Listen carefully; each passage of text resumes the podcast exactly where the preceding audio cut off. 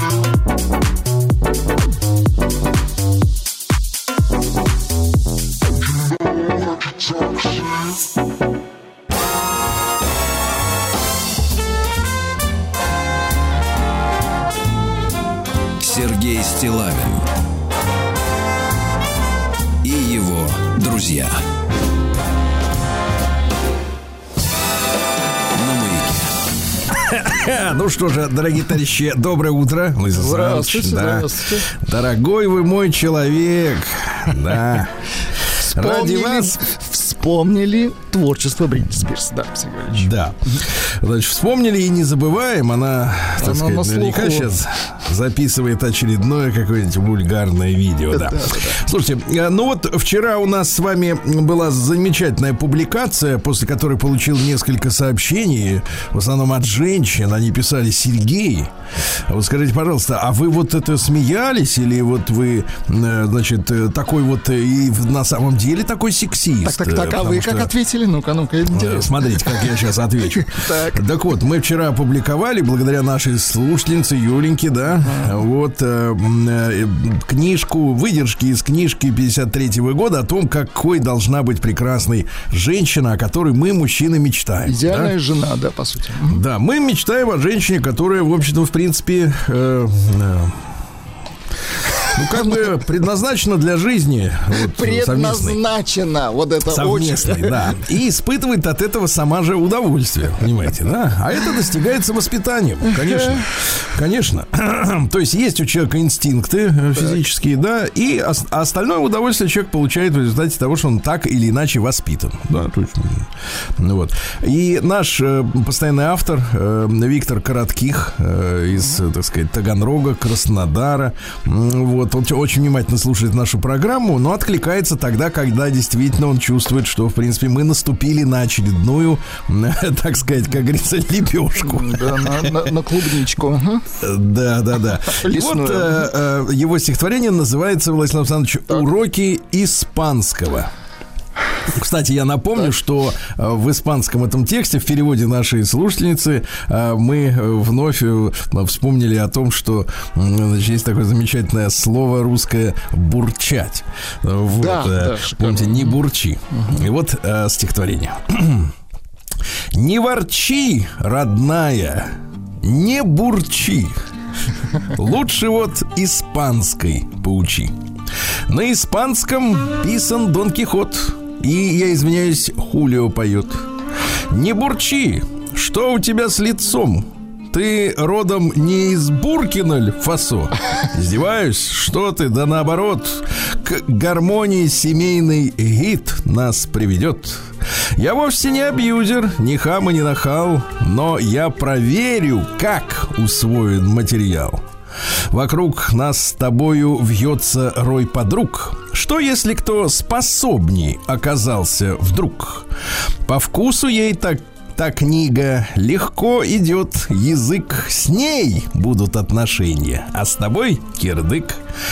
Кому подвластно станет мудрость переней, тому привалит счастье стать женой моей. По скриптум Так. от Виктора.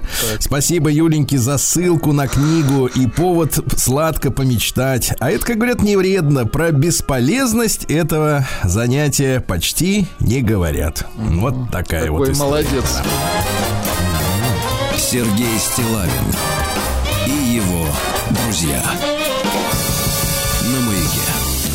Так, знаете, Владислав Александрович, ведь у нас э, целая вереница э, слушателей, которые э, воспряли, воспряли и указывают нам на мошенников, которые ошкуривают народ э, Да направо и налево. Так. Да, запускайте, запускайте, Запускайте. ошкуриватель скорее. Народный хор имени Шапки.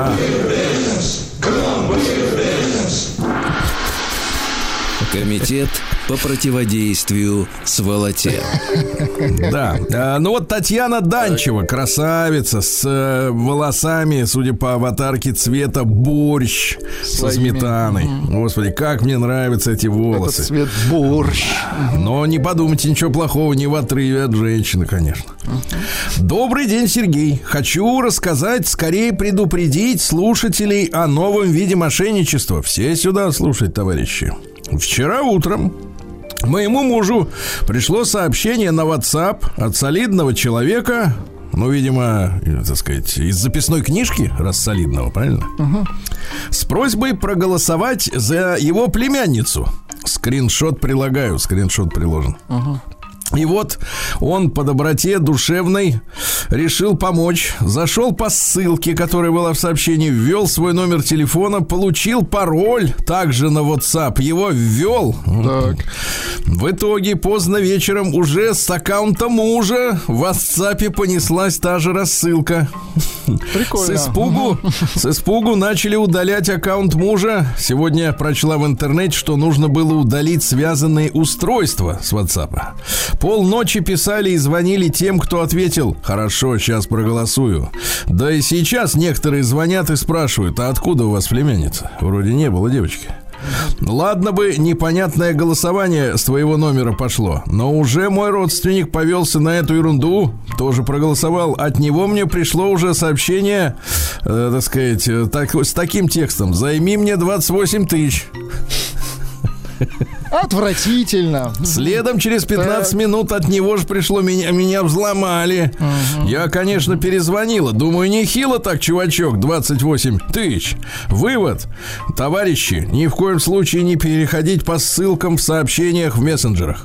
Слышите меня? Прежде всего, есть, в э, WhatsApp, есть дорогие Та- товарищи, это очень Татьяна, опасно. то есть, да. да, везде. Ну, ну что ты, везде. Любая ссылка это Зло. зло, конечно. Зло, да. Не переходить по ссылкам сообщений, Правильно, даже да. от друзей. Не переводить деньги без предварительного созвона. Ребята, это самое главное. Благодарю за понимание. Ваш постоянный слушатель Татьяна. Спасибо, Татьяна. Молодец.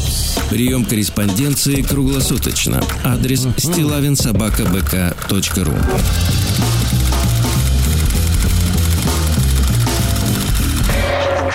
Фамилия Стилавин 2 Л.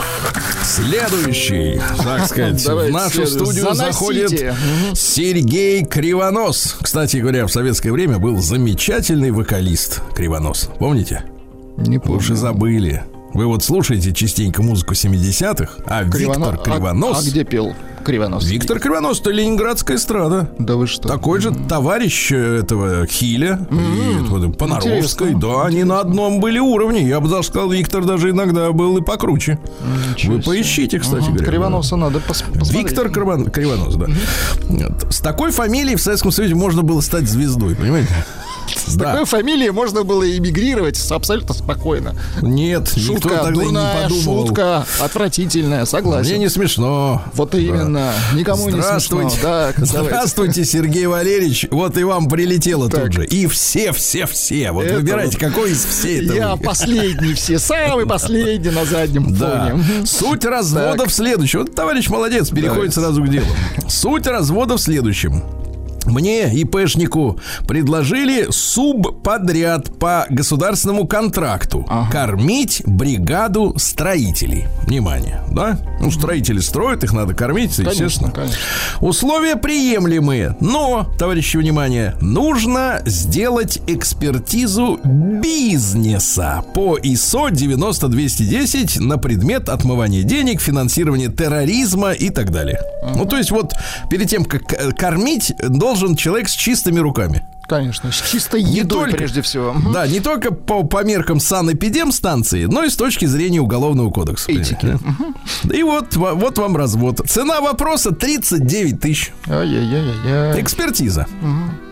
После прохождения экспертизы кормить строителей необходимость отпала. И на связь больше эти уроды не выходили. Сегодня узнал, что я не один такой в нашем районе, а шкуренный. Схема, по моему разумению, выглядит так. Контора, проводящая экспертизы, предлагает субподряды мелким ИПшникам на питание, на аренду техники, на проживание, ну, на бог еще знает э, что, от имени подставных ООО. А, При этом, э, где пройти эту экспертизу вроде как не говорят. Ну что делает современный человек? Яндекс, Google. А там первые 10 результатов ведут к той самой конторе, которая за 39 тысяч вышлет тебе на почту изображение. Вот изображение. сволочи, ага. Крась... Что, сволочи? Мразоты, надо говорить четче. Хуже Изображение мразот, красивой... согласен. Да. Голубой бумажки. И все по закону. Сертификация это добровольная, понимаете, не обязательная. Спасибо вам, Сергей из солнечной Адыгеи. Ну, кстати говоря, я давайте в вашу копилку добавлю еще. Тоже такого же уровня разводка, но для частных, так сказать, лиц. так, Это так. для ИПшников. Для частных лиц заключается в следующем. В Москве мне несколько человек уже сказали э, о такой истории. Э, приглашают на работу э, устраиваться на высокооплачиваемую должность, э, значит, э, э, ну, на уровне там персонал, ну, скажем Ну, так, начальник, на уровне, ну, на уровне да. коммерческого директора там или там, ну, что-то такого, главного по финансам. И говорят, даем вам там, там, например, сутки, чтобы, так сказать, э, представить э, бизнес-план по нашему геморрою. Ну, что-то там у них не стыкуется. Да, сутки. И вот эти специалисты, которые идут на хорошие зарплаты, поверьте мне, Владислав Саныч, цифры называются Я вам очень верю. приличные, да. Ну, то есть каждый представил Ну, себе приличную понятно, сумму, да. исходя из своих сооб- соображений. Вот, и люди, людишки, ну, не людишки, а профессионалы, пишут им э, быстро, так сказать, на коленке этот, э, как выйти из сложной ситуации, Так. бизнес. Те бумажки эти собирают, потом отказывают. И таким образом бесплатно имеют э, Ну, такой, консалтинг. да, мозговой штурм бесплатный. Да, мозговой сути. шторм с разных сторон от высококлассных За- за ноль специалистов, которые... рублей, Да, да, которые по 0 рублей. И вот такая сволота, Владислав Александрович, плодится и Хуже, не размножается. сволота, а мерзавцы. Да, давайте давить к ногтю эту подлюку.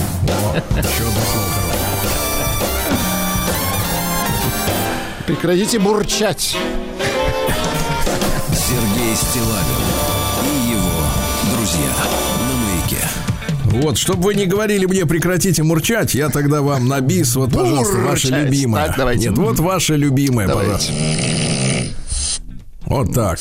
Вот еще немножко. Зовут его Тим Керби. Помним. У меня есть его смех. Давайте смех, давайте. И это Это он уже проснулся. Вот так вот. и в конце Посмеялся, сорвался, сорвался в пропасть, да. Да. Вот, а, пишет нам Так. э, мужчина, который, соответственно, вот э, история про женщин, Владислав Александрович. про женщин, да. Вы же такое любите, да? Конечно, мы такое про- обожаем.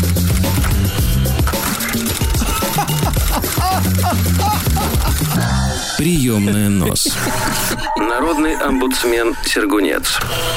Все-таки вот американский смех, им пы- пытать людей надо в следственном изоляторе. Да. Согласен. да, такая гадость, да. Слушайте, ну вот мужчина, который не подписался, к сожалению, в своем письме, но тем не менее, значит, добрый день, Сергей Валерьевич, начал слушать вас недавно. Ну, тоже, тоже так тоже можно. Почему нет? Ну, может, человек где-то Ну, знаете, ну вот только освободился, допустим. А, да, ну, вот да. сидел и Ну да, и только начал слушать. лет так Ну, 25, нет, да. ну не надо сразу 25. Был занят. Ну, причем, что вы начинаете нагнетать? Был занят. Наткнулся в интернете. Да. А, на нас наткнулся. Вот. Подсунули нас, короче, ему. После окончания продолжительных отношений решил воспользоваться поиском второй половины на соответствующих ресурсах. И в зрелом возрасте а, многие соискательницы начинают уже больше пугать, чем вызывать улыбку. Но в вашем прочтении, я надеюсь, все же появляется некоторый, хоть и обнадеживающий, но позитивный оттенок. Надеюсь, пара-тройка анкет может вызвать ваш интерес. К письму предложены, соответственно, анкеты. А, так вот, Владислав Александрович, э, Давайте. проблема в следующем, товарищи дорогие. Дело в том, что а, мы уже об этом говорили, заостряли на этом внимание. В интернете вы читаете текст с тем настроением и с таким оттенком, который у вас вот на данный момент в Ну, организме конечно, созрел. да-да-да. Например, поели спаржи. Или, так сказать, пучит вас, э, да, или плохо выспались, плохо выспались, да, или на работе конфликт. Читаете сообщение, вроде оно со смехом, а вам не смешно, да, потому что настроение дрянь, дрянь, да. Поэтому вот абсолютно точно я вам сразу скажу, нельзя никогда решать отношения через смс-ки. Не личные, не рабочие. Тем более на голодный желудок, да? Не-не-не, сначала поесть, хлопнуть, потом сказать, да и пошли вы и лечь спать. И Хорошо, мне кажется, хорошо. вот и на утро уже, на утро, да, посмотреть свежим взглядом на то, что вам прислали. Какую кажется, это- ерунду вы писали, да? Да, и, и надо отправлять. Если хочется написать, вот серьезно, давайте так, я вам совет даю. да. Вот хочется написать подлюки какому-нибудь, да, что он вас обидел, оскорбил. Вы не, не в мессенджере пишите, а вот есть такие приложения, типа этот, как его, э, Ну, типа для заметок. Называется-то. Заметки, да, он называется. Заметки, да. Там напишите, если что, оттуда можно будет скопировать и отправить, все нормально. Но а напишите и лягте спать. Вот. И на утро, соответственно, вот почитайте, что вы там написали и как вы себя спасли тем, что легли спать. Да. А, Значит, несколько мордашек смотрит на меня из письма. Ну, что вам сказать, Владислав Александрович? Э, Не улыбаются, не улыбчивые. Ну, либо- Не тут улыбчивые. Два, две- два варианта. Либо зубы плохие, либо грустное настроение. Ну, либо не... А, у них, знаете, еще какая Ну, тема-то, ну, ну, ну. которые не улыбаются? Ну. Они говорят, от улыбки морщины. А, понятно. Поэтому, если вот она такая а, полуботокс такой ходит, Значит, возможно, то, значит, бережет кожу. На что она его бережет, я не знаю. Потому что если человек... Мы так воспитаны, да, Владимир Александрович? Если Конечно. человек не улыбается, нам не улыбается, то значит дальше Значит, вообще... есть проблема. Да, но тут как бы выражение лица меняется с, э, так сказать, с, как у памятника. Да. У памятник тоже обычно не... Вот вы видели памятник с улыбкой? Ни Пушкин не улыбается, никто. Ни ни Николай Первый в Питере я видел, я рассматривал в бинокль. А, а вы знаете Нет. для чего? Чтоб людей не раздражать, мне кажется. Вот, ну, Даже, кстати, не знаю. Кстати, интересно, ребята, вы знаете где-нибудь улыбчивые памятники? Вот чтобы он металлический стоял и с улыбкой, да? Так вот, а во-вторых, выражение такое, где деньги на ребенка? хорошо. Когда зарплату принесешь. Понимаешь, вот ты увидишь на фотографии незнакомого человека, ты понимаешь, что тебе, она он тебе уже, ты ему уже должен, понимаете? Ну, это ни- никуда не годится. Итак, значит, кого ищет наш слушатель? Пожалуйста. Женщина пишет о себе, что она редактор. Так, так, так. О себе. Журналистка, блогер. Я вам так скажу, это уже тревожно. Люблю читать. Хорошо, в скобках, и дорого пишу. Увлекаюсь ресторанными обозрениями, сплю с нобелевскими лауреатами по литературе. Люблю кататься на авто на закате и вязать под хорошую аудиокнигу. Не люблю готовить, но готовлю. Не люблю спорт, но хожу в зал и в бассейн. Не люблю мужчин, но общаюсь. Так. Ты, и вот представьте себе мордашку недовольную такую, да, и волосы такие мытые три дня назад. Ты образованный, читающий, у тебя есть дело жизни. Неважно, врач ты или бизнесмен, важно, что ты знаешь, кто ты. И третье, эмансипированный феминист. Прекрасно, прекрасно. Это вот первое письмо, да? И второе, например, пожалуйста, да. От девушки, э, ну, знаете, вот э, когда включены фильтры э, А, при размещении Ничего, ничего живого, да? Нет. Мгм, понятно. Ну, знаешь, так, Натурального, фан- хорошо. фантазии, скажем так, такой свит фантазии. Да, то есть такая ухоженная, хорошая, но таких не бывает. Итак, Сергей, текст. давайте. Только Да, коротко. хочу родить ребенка. Вот так. Вот заявка, кстати, да.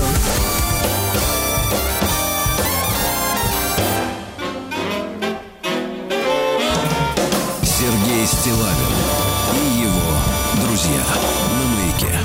Что ж, товарищи, сегодня у нас Рождество Пресвятой Богородицы с праздником. Да, сегодня День Победы в Куликовской битве. Поэтому сегодня день зарождения русской государственности и Всемирный день русского единения. Вот, хочу с вами, Владислав Санч, единение. Да. Если- Обязательно. Если, если вы позволите.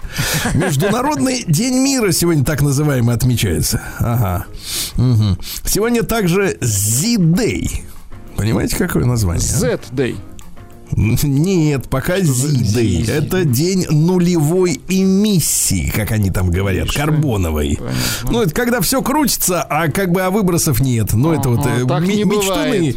мечтуны про вечные двигатели. Мы таких э, знаем, да. Международный день информации о болезни Альцгеймера. Слушайте, а какая вот, вот, вот, вот что они хотят, чтобы мы знали о ней, об этой болезни, если они сами об ней ничего не знают? Ну, конечно. Просто, что она случается. Все, что мы Ну, знаем. ну, ну ладно, и что, И и что, что, да, делать, да. товарищи? И что делать? Что знать-то мы должны?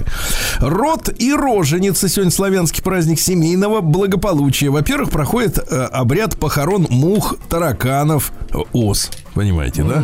Хорошо. Вот, э, кладут их в домовину из морковки. Ну, то есть делают такой гробок из морковочки. Понимаете, да? Саркофаг. Прекрасно. Да, са- вот, вот, или как там у Тутанхамона-то у него кто был? Саркофаг, Вот, да.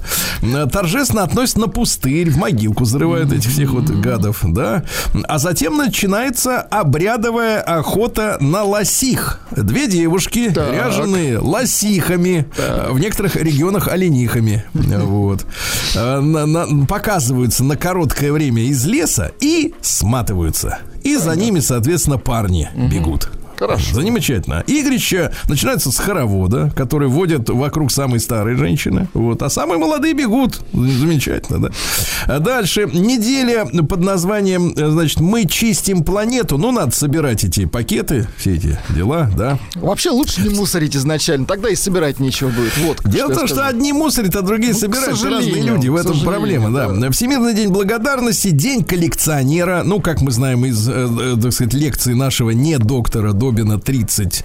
Э, Коллекционер это вот люди, они, Это которые мужская вот- тема, да-да-да. да, женщин-коллекционеров не так много. Э, День чая отмечается сегодня, день бананов, э, вот. Ну и, смотрите, и малое причистое, либо аспажинки, на, народное название, да. Вот рано утром женщины выходили на берега рек и озер с хлебом. Посмо- Посмотрите, Так, с хлебом. с хлебом на берега. Э, Старшая, значит, стояла с хороваем, с караваем. Молодые пели песни во славу Богородицы. Вот. Ну и, соответственно, к новобрачным приходили родственники сегодня. Смотрели, как те живут, хорошо ли. А то некоторые пары, извините меня, они бесконтрольно там ведут бытовые, так сказать, работы. Да? Вот. За ними ведь присматривать надо, товарищи. Если что, подскажут, а если что, накажут. Правильно? Очень Вот хорошо, Очень да. хорошо. В семье Да, должна быть полиция. конечно. Сергей Стилавин и его друзья. А лучше всего камеру видеонаблюдения везде расставить, и чтобы на пульт. Да, да. Э, В 862 году, слушайте, товарищи, мы сегодня с этой историей разберемся, потому что нас волнует. Э, Новгородцы призвали на княжение, ну, то есть, как бы внешнюю администрацию призвали. Да, братьев Варягов, Рюрик, Синеус, Трувор. Вот, Кризисных и- менеджеров, о как. а потом, когда Петр Алексеевич пришел, посадил тут везде в академиях наук немцев, они начали наши родные книги сжечь, свои устанавливать, говорить нам, что мы как бы быдло. Неправильно. нап- Мгм. Да, мы быдло, а нами руководят вот гр- грамотно иностранцы только. Вот. И с этим мы сегодня разберемся, да. В этот день, смотрите, в 1348-м евреи Цюриха были обвинены в отравлении колодцев. И в этот же самый день, в 1451-м, опять же, Европа, евреям Голландии велено носить на одежде опознавательные знаки. Ну, вы помните, да, в 30-е годы в Германии евреев заставляли Да-да-да. нашивать себе золот, ну, желтые звезды, да, так сказать, шестиконечные, на пальто. Но это, видите, не они придумали-то. Старая И они история, придумали. К сожалению. Мгм. Вот такая вот история, да. За полвека до этого уже придумали все. В 1452 родился Джералама Савонарола. Это настоятель монастыря знаменитый доминиканцев э, во Флоренции. Вот. э, Он э, сильно возмущался нравственному падению Италии. Потому что там и, вы понимаете, и алкоголь, и вот этот вот э, похоть. Да, Похоть, да, да, да, да. алкоголь. Это все в Италии зародилось, да? Все там, вот, понимаешь, как искусство возрождения, вот параллельно все шло. Все параллельно. А, нет, Потому что я тут слушал лекцию уважаемого человека. Вот знаете, говорят, эпоха возрождения. Кватрачента. Вот знаете, вот есть слово. Киричелева пустота. А что? А задаются вопросом умные люди, не, не чита нам с вами. Значит, говорят, а что за возрождение такое? А что возродило? Возродилось-то что там такое? А оказывается, возродилось-то это как бы э, язычество возродилось. То есть фактически вот э, там 14 Распустили 16 век. себя. Вот, и к нашему, к настоящему моменту, видите, богоборчество, оно же достигло выдающихся моментов. Уже, значит, это садомиты объявлены, так сказать, равноценными, так И сказать. они остальным. лезут к нашему шалашу. Да, а мы им по пальцам бритвой. Вот и все. В 1708 году Антиох Кантемир родился. Это сын молдавского господаря, ну, местного товарища. А, Поэт-сатирик, был советником Петра Первого, э, подсказывал. Поэт-сатирик советником был. Мгм. Да, говорит вот следующее. Тот всей жизни лишь блажен, кто малым доволен. Очень хорошо. Это и вообще и окружающим удобно. Это вот касается все, кто является прорвами. О, Да, да, да, тоже забытое слово. В 1721 указом Петра I основан первый военный порт э, в России, Новая Голландия. Ну, вы знаете, что был такой культовый проект в начале 2000-х. Оттуда, значит, выселили военных, э, вот, сделали ремонт, э, вот, побывал там однажды, Ну, знаете, очень много, там, да. очень много хвалебных слышал отзывов. А что там нашел? Э, Я был там не вечером, может быть, по ночам и как-то вот, когда проходят какие-то да? сейшины, Так, так, как-то так. и по- по- поинтереснее, да. Ну, был как-то, ну, ничего такого э, экстаза не получил, зато увидел, что лекцию, э, значит, там обе- в одном из помещений проводила какая-то дама с мужской внешностью на тему гендерного равенства. ну никуда Это не недавно годится. было, вот э, с- до, буквально, да. То есть вы хотите Ну, сказать, есть- что из приличного только ремонт? Но ремонт хорошо сделан. Я, правда, не видел, как был до этого. Может, при Петре еще было хуже, Сергей Валерьевич, я видел. Ну, тогда электричества не было, а так-то что. Э, Дальше что у нас интересного э, произошло? В 1760-м Иван Иванович Дмитриев родился. Это наш поэт и заодно государственный деятель. Вот, познакомился с Карамзиным, тоже товарищ известный, да. Э, Вот стихи следующие, да. А, вот что, какая история-то. Там история такая, что он очень любил писать, когда писал, обязательно ставил двоеточие над «е». То есть «ё» использовал правильно. По То есть, э, Мгм. он Молодец. именно популяризировал такие слова, как огонек, пенек, э, вот, Василек. То есть это- Э, этих слов не было, да, в принципе? Был огонек. Вход... А, понятно. Огонек. А он говорит, не, давайте товарищ огонек будет у нас. Случалось ли тебе бессонными ночами? Ну, как-то готично, действительно.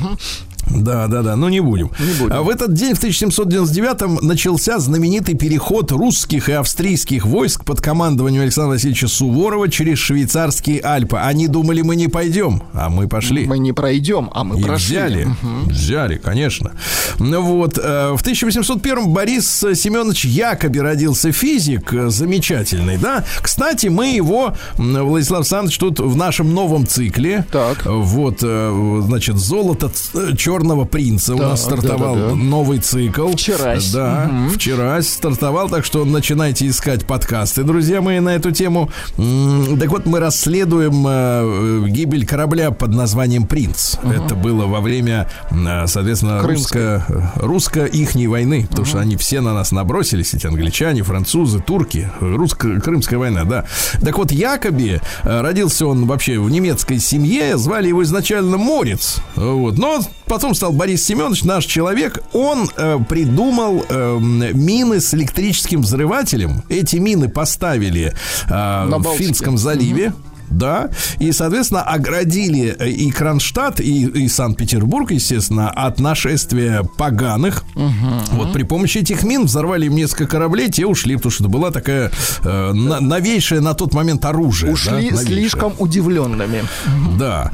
Вот, э, что же у нас еще? Герберт Уэллс родился в этот день в 1866 помните, да? Хороший, чего, писатель, фантаст. Очень хороший, да. Трижды был в России. Э, Говорят, что, кстати, был агентом спецслужб британских. Ну, возможно, кстати, почему нет? Ну а как иначе? Там это. Потому что, смотрите, какая история. Э, Писатель, он же, вот, э, честно говоря, на какие деньги-то он живет, Ну, писатель? вот, вот, вот самый главный вопрос, конечно. Нет, Да, есть что книги- талантливые, да. ко- Нет, которые- есть талантливые которые- негры, которые пишут, вот Да. пишут, постоянно пишут на зарплате, да, и, и популярные авторы с раскрученными именами, которые, э, то есть, имеют какую-то копейку. Но если человек пишет изредка, а я что-то как-то не видел, что у Герберта Уэллса тысяча книг, например, написано, да, то, в принципе, как ему прокормиться-то? Конечно, агент приезжал в Россию незадолго до Первой мировой войны, потом уже с Лениным встречался, помните, да, с да, да, Лениным, да? А вы, вы, вышла после этого книжонка, не комплиментарная достаточно, «Россия во мгле» его, да?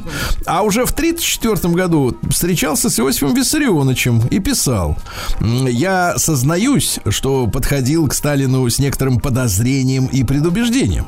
В моем сознании был создан образ очень осторожного, сосредоточенного на себе фанатика, деспота, завистливого, подозрительного монополизатора власти. Я ожидал встретить безжалостного, жестокого доктринера. Но все смутные слухи, все подозрения для меня перестали существовать навсегда после того, как я поговорил с ним несколько минут. Я никогда, пишет Герберт Уэллс о Сталине, я никогда не встречал человека более искреннего, порядочного, честного. В нем нет ничего темного и зловещего, и именно этими его качествами следует объяснить его огромную власть в России. Понимаете? Ну, какая история? согласен, настоящий шпион. Красиво написал. Настоящий, да, да. 34 год это заметка, да. Э, Значит, что он еще? Какие цитаты? Реклама это узаконенная ложь. Вот. Да, а цинизм, юмор в плохом настроении. Ну, Понятно, да. А, Жена Антон Павловича Чехова, Ольга Леонардовна Книпер Чехова родилась э, в этот день. Вот. По своим собственным словам, она жила барышней довольно длительное время. Кстати, вот отличное слово еще для женщин. Барышня. Посмотрите. красивое у нас ведь, слово, да. У нас ведь как? У нас всех женщин, вплоть до 75, называют девушками теперь. Это ж бред. Нет, Бред, еще я иногда ну, слышу это- «дама». Ну, это женщины называют друг друга Ну, «дама». это они друг друга просто не очень любят, да. Вот, а барышня, хорошее слово, Барышня хорошее правильно? слово, согласен. Да, да.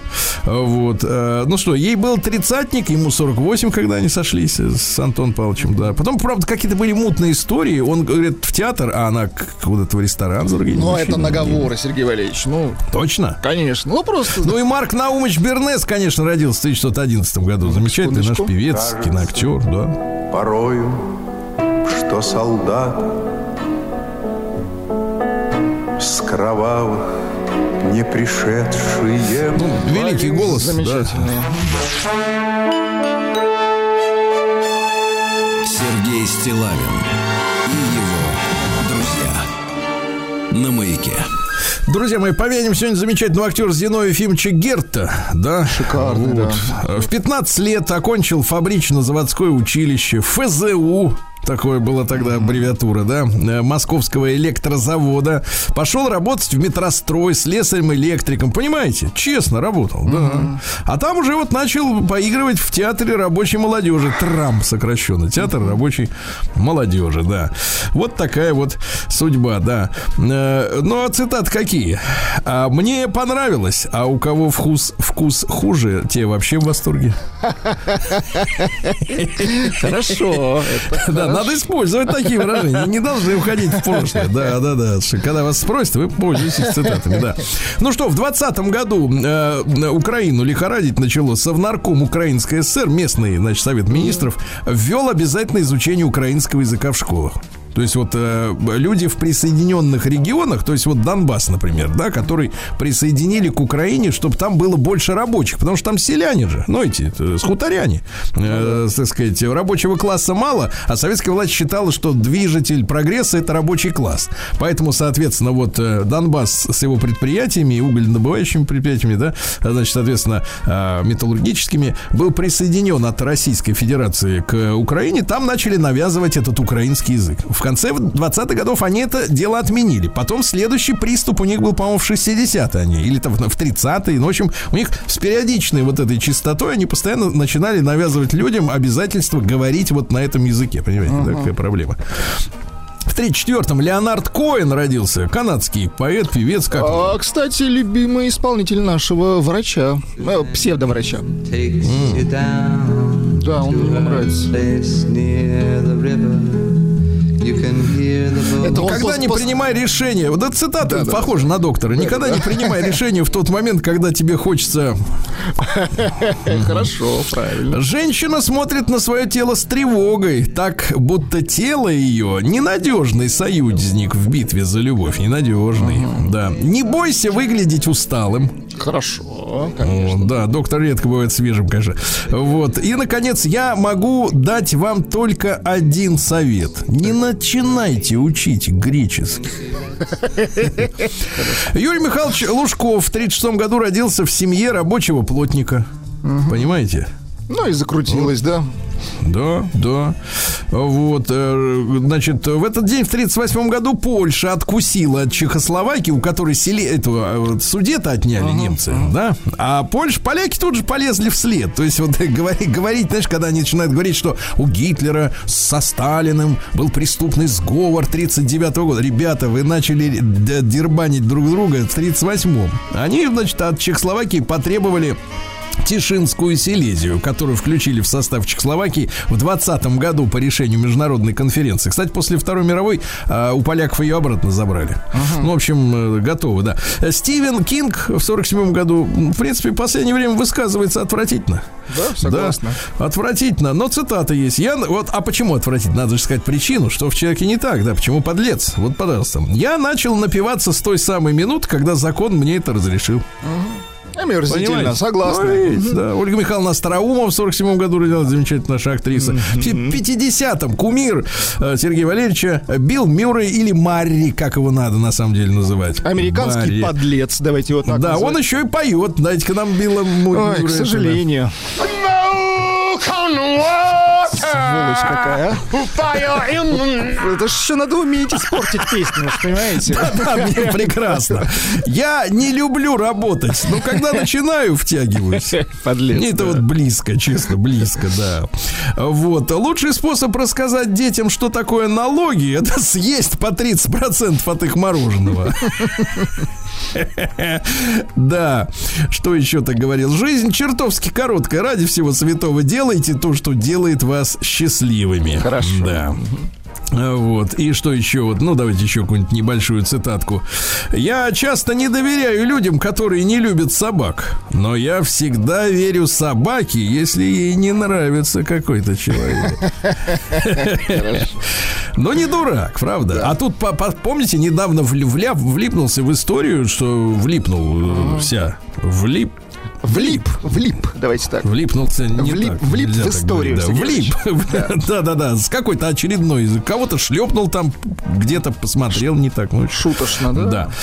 Что у нас еще произошло в этот день? Виктор Александрович Вержбицкий, его с днем рождения, да, актера нашего. В 62 году, после 48 от- лет отсутствия на родине, потому что в 14 году, еще до Первой мировой, с, род- с родными уехал на отдых. И так там и остался. Игорь Стравинский приехал, наш композитор знаменит. Дочка нам. Непростой, Сергей Валерьевич.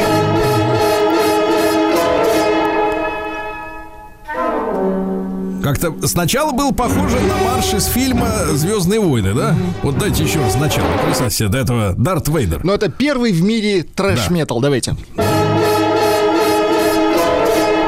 похоже, а? Похоже, Серьезно, да. ну В 65-м Фредерик Бигбедер родился. Я тут несколько лет назад озвучил его книгу. Понимаю, слушать тяжеловато, потому что там очень много ссылок и постоянно повествование прерывается объяснением, что он имел в виду. Много нецензурных выражений, но он рассказывает о современной ситуации в Европе и во Франции в обществе и в правительственных кругах. Очень интересная с точки зрения политологии, кстати, книжка последняя его. А что говорит э, Биг Бедер? А, Я так давно бегу, что не помню уже от чего бегу-то. Хорошо. Вот. Нет ничего более уродливого, э, чем мужчина, который мнит себя красавцем. Тоже хорошо. Да. А что у нас э, в, э, в 87 году в этот день погиб Жако Пасториус, ребята. Признают его ведь джазовым басистом номер один. Он в составе... Джаз-роковым, Да, да-да-да. в группе прогноз Да, погоды Report. работал. Да, ну пусть сейчас поиграет чуть-чуть, да. А там история какая? Он познакомился случайно с Джо Завинулом, ну там главный, Да-да-да-да. который был. А тот его не хотел никак слушать и говорит ему, пошел вон отсюда. Что-то говорит, я лучший басист, но Пасториус сумел его уговорить послушать демо-запись, и тот говорит, слушай, чувак, ты действительно круто Неплохо. играешь. Но то- Я так э, почитал литературку, он ведь на басу играл не как на ритм секции, а как на мелодическом инструменте, да, в том числе изображал даже на бас-гитаре духовые инструменты. Да-да-да. У него даже Понимаешь, как? есть сольные альбомы, где только бас-гитара, представляете? И больше ничего. Больше ничего. Какая при... Сколько инструменталистов остались без, Без- без гонорара? денег, как, да, да, да. как это хорошо.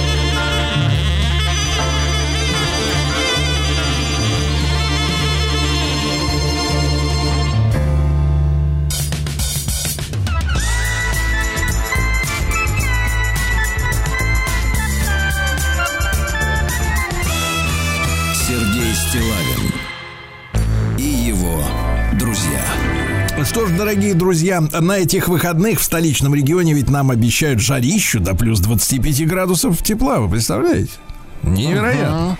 Невероятно. А вот как, Владислав Александрович, значит, обстоят дело в городе Саранске? Это закрытый город, там идут исследования очень важные, понимаете? Вот я как-то побывал там с Так. товарищами. Мгм, да. пустили И вы знаете, да? обнаружил, обнаружил там очень советскую такую атмосферу. Потому что хорошо. э, город обошелся без э, да, 90-х. Вот. Хотя, с другой стороны, поговорив, так сказать, с людьми местными, тут э, там такие настроения, как, честно говоря, с политической точки зрения, такие очень перестроечные, какие-то до сих пор странные э, у людей остались. Они не пережили вот этой э, такой разрухи общей. Вот. Но, тем не менее, какая погодка-то в нашем Да, прекрасная центре? погодка. До 24 градусов сегодня. чтобы песней своей помогать вам в работе, дорогие мои. Саранцы, да. Вот э, в театры Саранска поступит новое оборудование, понимаете, э, в качестве, так сказать, помощи от нацпроекта «Культура». Например, Владислав Ну, что Александрович, за в оборудование государственном- для театров? Просто любопытно. Да, Мгм. русском драматическом театре появится лазерный проектор и, что немаловажно, в комплекте с объективом. Понимаете, это важно. А то- да. Но не все такие хорошие. Вот не хотят идти в театр, ты понимаешь, занимаются другими делами. Врач-терапевт осужден, осужден, как тогда говорили, за мелкое взяточничество. А, Выдал 4 сертификата о проведенных, так сказать, вакцинах за 32 тысячи рублей, по 8 тысяч срыла. Ну вот. Ва- вакцины не, не, не, не это не вкалывал, деньги брал себе. Да.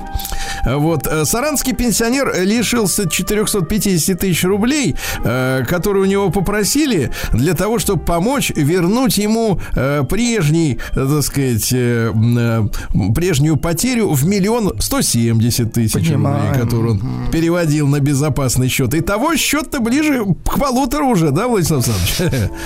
А студент потерял 9,5 тысяч под предлогом предоставления ему платных интимных услуг. Трудно сейчас молодежи с девушками. Трудно.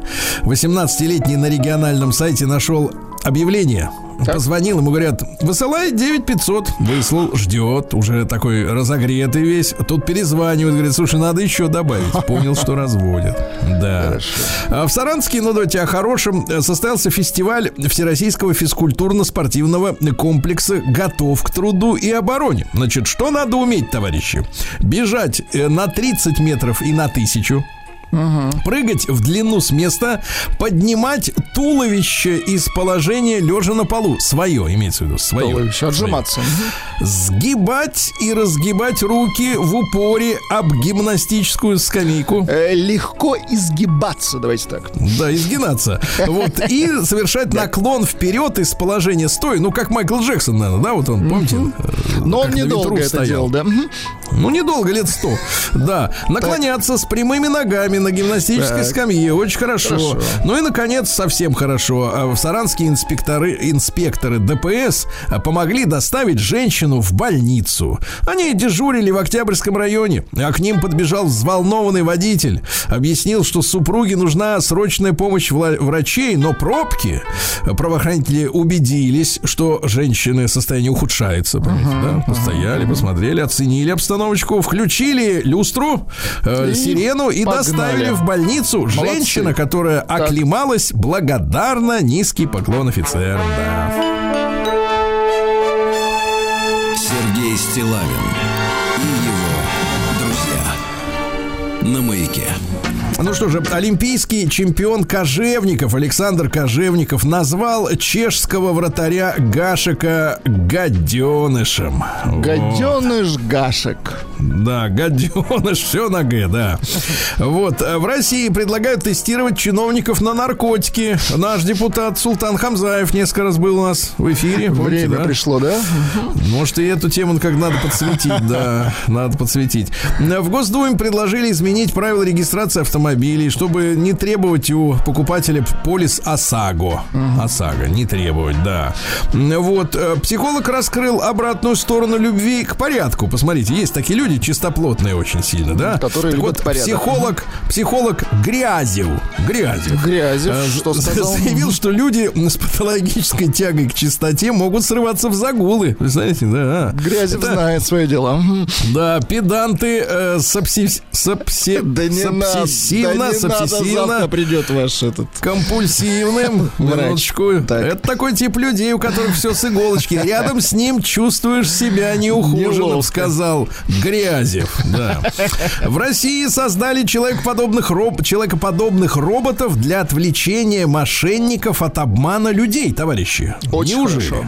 Представляете? Да, они сами, например, робот может говорить от лица мамочки, которая Слушайте, а вышла я, на кстати, прогулку. себе вот пробую, функция появилась, не буду называть Так. Оператора, а, называется секретарь. Он принимает звонки от мошенников, отвечает им, задает им вопросы, а я просто потом через какое-то время смотрю, как прошла беседа. Очень А как вы в, в текстовом виде или А, я, я, я читаю уже в текстовом. А это говорит э, жен- якобы женщина, искусственный интеллект с этими, с мошенниками, да. Да вот что. Я вам расскажу потом. Слушайте, удивительно. Но Реально. оттуда тоже, я так понимаю, звонят не люди уже. Как они друг с другом пусть общаются. возможно, А в Минпросвещении э, предлагают вернуться к советским наработкам в профессиональной ориентации подростков. Чтобы людям рассказать, например, что э, Что можно, они конечно, люди? Да. Что они люди, что есть станки, на которых можно, в принципе, работать, это хорошо. А Россияне назвали пять главных мифов о ресторанах. Значит, Давайте. выберу из них самые, так сказать, э, самые Крепкие. важные. Э, Миф номер три, что поход в ресторан это дорого. Нет, Да. не миф, так. И миф номер четыре, что в ресторанах процветает обман гостей. Да, все это мифы, да. Стало известно, за которую, за какую сумму продали, продадут, простите, пока еще есть возможность купить квартиру, как его называют э, э, на Донбассе, Зелебобы в. Крыму. Э, 23 миллиона 900 тысяч рублей. Хорошая, цена.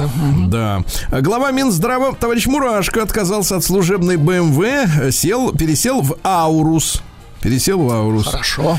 Вот. Специалист по питанию назвал симптомы нехватки в организме витамина D, товарищи. Частые перепады настроения, потеря аппетита, частые простуды. Вот это все, значит, у вас не хватает D. В Крыму, смотрите, какая история. Предупредили об ответственности за публикацию в соцсетях пролета ракет и беспилотников. А, значит, пока в наших вот областях, типа там в Курской, в Белогор- в Белгородской, говорят, товарищи, давайте не будем выкладывать как-то вот мягенько. В Крыму поставили вопрос четко. Публикация пролетов ракет и беспилотников приравнивается к корректированию огня противника. По сути, да. А это уже военное преступление, правильно? Ну, не военное, а уголовное. Вот Да. так.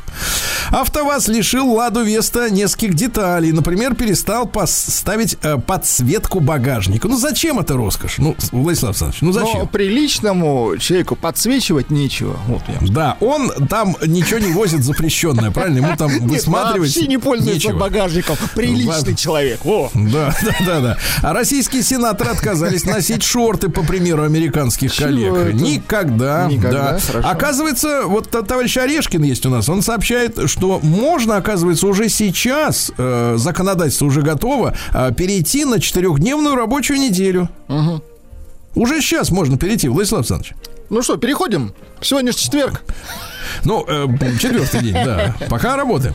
В России назвали процент не желающих жить по законам страны мигрантов. Оказывается, 43% мигрантов не желают выполнять законодательство Российской Федерации. А вот это вот печально, да. Да. А 54% готовы участвовать в различных протестах, чтобы им разрешали жить не То так, как они хотят. Готовы бузить. Отвратительно. Вернее, так, как хотят, так, как не мы не хотим, чтобы они жили. Э, Вот. И 15% готовы принимать оч- участие в незаконных политических акциях. Посмотрите, какая история, да?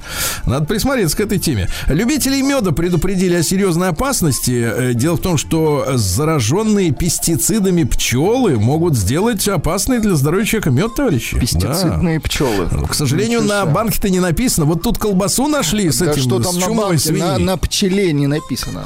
Вот именно. Да, где у него на брюхе, на хвосте, где у него документы, да. Усы, лапы, хвост.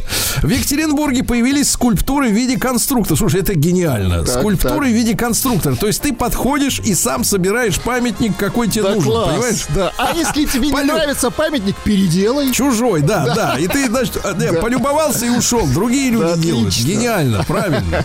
А Вот э, тренер назвал опасность возникновения халюс вальгуса. Это что такое? Ну, для Дело в том, что крестьян. деформация стопы с отклонением большого пальца вовнутрь с возникновением шишки. Шишки. Значит, что делать, товарищи, когда шишка уже Бежать. назрела? Мгм, так. Значит, надо ходить на пальцах. Ну, в общем, цирк э, или балет. На Опасно. пальцах, на пятках, сгинать, разгинать пальцы ног в положении сидя, наклоняться на прямых ногах с касанием руками поп, э, пола, вот, ходить на наружной части стопы. Ну, в общем, работать некогда. Опасно, понятно. Э, Дачников призвали закапывать картофельную кожуру, Кожуру. на даче. Да. А, Ну и врач прокомментировала народное мнение о том, что ночью пища гниет в желудке. А Врач сообщает, товарищи э, россияне, что Товарищи. пища в желудке ночью не гниет, А. а медленно переваривается. Ясно? Спок. Без. Гниения. Значит, психолог рассказал, как выбрать идеального мужа. Надо составить список Так. из 50 качеств э, желательного мужчины. И умыться этим списком. Там надо учесть все. Так. Вот. И только с этим списком начинать искать, э, так сказать, кавалера. Потому что очень... А я тут скажу, в чем проблема-то, да? Очень часто женщины говорят о чем? Но очень важно, какая между нами химия. Понимаете? А список-то не бьется с химией. Нужен список под химию. Да, Виктория Бекхэм рассказала о том, как в период ухаживания встречалась с будущим мужем Дэвидом Бекхэмом. Представляете, в машине на парковке встречались. Романтично. Срамота. Это вы, у кого нет машины, считаете это срамотой. Там тесно, Владислав Александрович. Там очень тесно, да. Это же не автобус, понимаете. Назван а самый популярный... встречались в автобусе. Да, такое бывает. Я видел этих людей, трутся. Названы самые... Ну, встречаются они с теми, кто не знает, что с ним встречаются. Названы самые популярные у женщин автомобили в России. Смотрите, Иксид, Джили, Хавейл. Вот так Никаких вот. тебе Мерседесов и прочего. Молодцы. Дальше что? Э, Балерина Настенька рассказала, что в своей жизни, в длинной, богатой на события, она жила, цитата, и с олигархами, и с нищебродами. Помотала. Настеньку. Деми Ловато. Я вот не знаю, что это за певица такая? Слушайте, Есть ну, э, певица, ну, ну, довольно известная, Ну, Сергей чуть-чуть, Валерьевич. да. Ну, Ну, ничего, чуть-чуть. ничего там приличного, конечно, нет. Time for me to take it. Ну, короче, Она вот такая певица, такая смазливая. певица созналась, что в жизни наиболее уверенно чувствует себя во время секса. Понимаю. Да. А дальше, что у нас любопытного? Э, Одержимая кроссвордами женщина в Америке перестала общаться с мужем и детьми, круглосуточно разгадывает кроссворды. Увлеклась. Да. Пластический хирург назвал способ избавиться от сползающего на глаза лба. Как? Не, не, не Отрезать лоб. способ. Нет, лучше пусть сползает, да. 65-летняя фанатка фитнеса сказала, что ключ к сохранению молодости все-таки секс, а не фитнес. Ключик. Да. И мечтающая стать драконом женщина, э, которая выросла на фильмах о Гарри Поттера, удалила себе нос, чтобы стать драконом. Осталось бензин залить. Огонь выпускала. Злой ты. Новости Я капитализма. правду люблю. Так. Да, что у нас интересного? В Бразилии обнаружили дуб Пернамбуко, которого не видели уже 185 лет. Никуда он не вымер, оказывается. Дальше новость печальная, друзья мои, для нас, э, жиробасов. Так. Владислав Александрович. Так, так, так. Ученые обнаружили, что люди с ожирением более склонны к жадности. Потому что они берегут свой вес. Его, же надо, его же надо копят. поддерживать. Ну Копят, что, копят, серьезные копят. вещи. Да, это научное исследование. Э, Психологи выяснили, что дети становятся преступниками Так. из-за равнодушия своих родителей. Вот О, как. почему. Да. Эрик Клэптон собрал два с лишним миллиона долларов для президентской кампании э, Роберта Фрэнсиса Кеннеди младшего. Это племянник э, убитого Да-да-да. Кеннеди. Он антиваксер. И говорит, кстати говоря, вот в интервью Довольно разумные смотрел. да, вещи. Ну, по, по, по Украине, в принципе, расклады отдупляет, как говорит наш друг э, Алексей Алексеевич. А самый опасный паук Великобритании укусил спящего мужчину за глаз. Вы представляете? Прекрасно. кошмар. Да, почему он спал-то с, с открытыми глазами? Вот в чем проблема. Да. да. Он засыпал, Сергей Ильич. Так, Аспартам, дорогие друзья, это искусственный подсластитель, читайте этикетки, вызывает дефицит обучения и памяти. То есть вот дети едят этот, э, а, как бы вроде как не ешь сахар, ешь аспартам, а физика-то с химией не усваивается в башке у них из-за этого. Опасно. Да? И, наконец, выяснили страшную вещь. Оказывается, прием антидепрессантов, помимо всего прочего, убирает и либидо у людей. Вы представляете? Забирает, да, Все людей? убирает, все. ну давайте, давайте. А, да все убирает. убирайтесь. Под хвост все.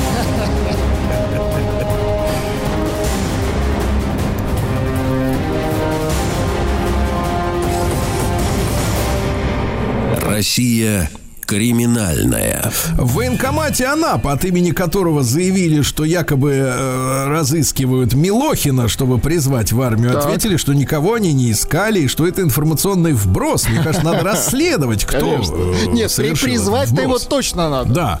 А в Тюмени эпидемия ожогов ягодиц женщин во время поезд, поездок в общественном транспорте. Очередная женщина а, ей обожгло и сожгло брюки. То есть, э, какая Кошмар история? какой-то. Женщина входит в автобус, смотрит Так. сиденье пустое, да, Так. она садится. Я так подозреваю, что там в Тюмени, что ли, камеры не стоят в салоне. Надо, э, я уже понимаю, что это же не Ну, первый это случай, да? какая-то, наверное, да? Нет, я так понимаю, что сзади сидит какой-нибудь черт Так. с этим, со шприцом, с кислотой и прыскает. И, ну, что не, на жидкое не сядет, правильно? Ну да, надо просто отследить. Надо отследить. Это какая-то серий, серийный какой-то вредитель. Надо за это взяться, правильно, да?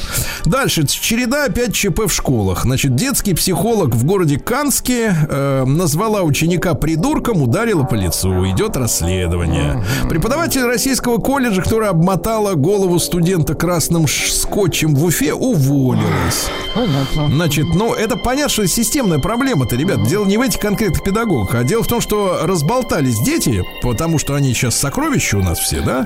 А учителей нет нормальных полномочий. Они э, неуправляемые, Сергей Валерьевич. Вот да, так надо проблема. наводить порядок Конечно, в целом, а не просто бороться с Конечно, училками, которых довели до нервного срыва. Ну, я целиком на стороне учителей, учителей в этом смысле.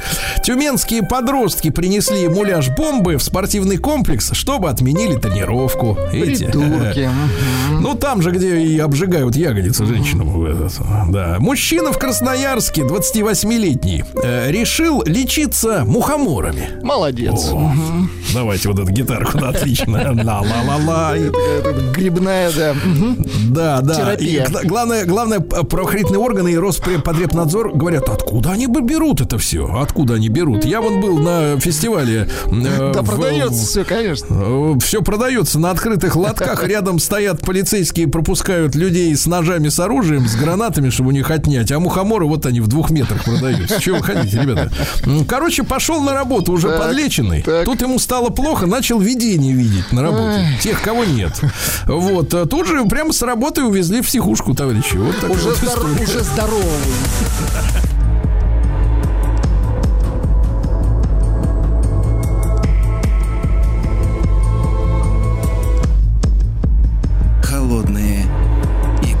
Дорогие друзья, доброе утро. Мы продолжаем наш цикл, посвященный истории противостояния советского блока и НАТО во главе с Соединенными Штатами.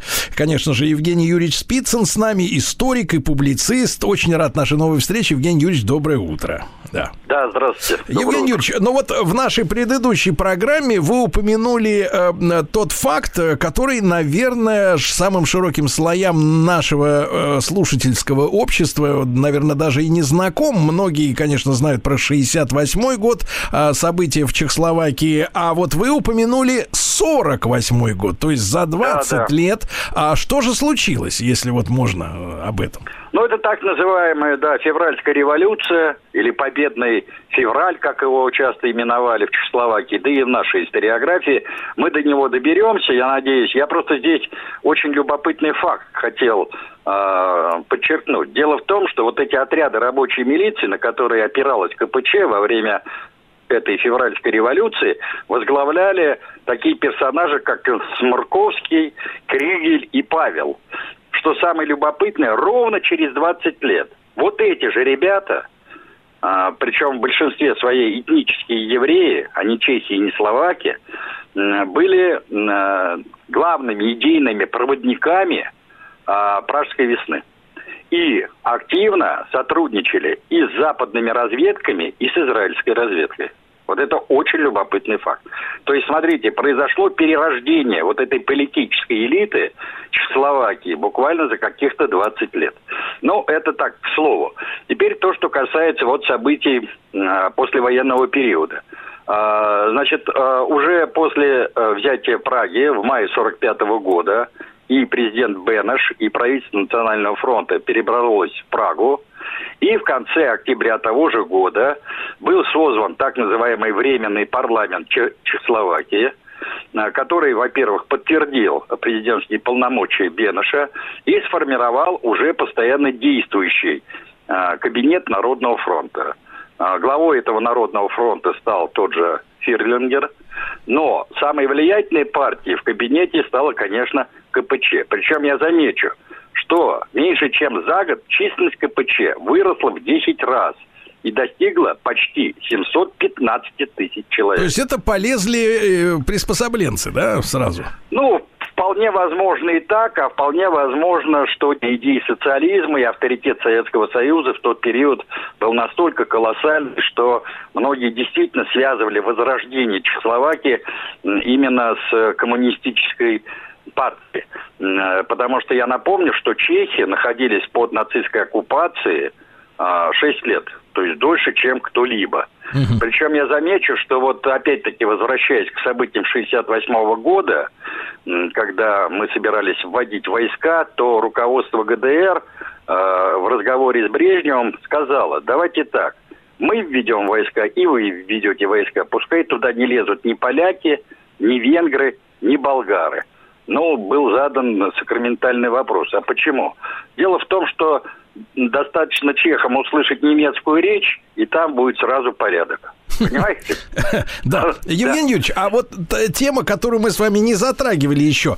Э, В в Советском Союзе в связи с тем, что образовывался вот этот пояс безопасности, будем называть его так, да, из восточных э, стран, а, было создано какое-то специальное, я не знаю, министерство, ведомство, специальный комитет, который бы, во-первых, э, работал с каждой конкретно этой страной, да, чтобы это все систематизировать, да, ну, условно говоря, как там Совет национальности у нас был когда-то, да, э, Совет по Восточной Европе, например, или со- Совет по соцстранам. Кто курировал эту всю тему наших взаимоотношений с ними?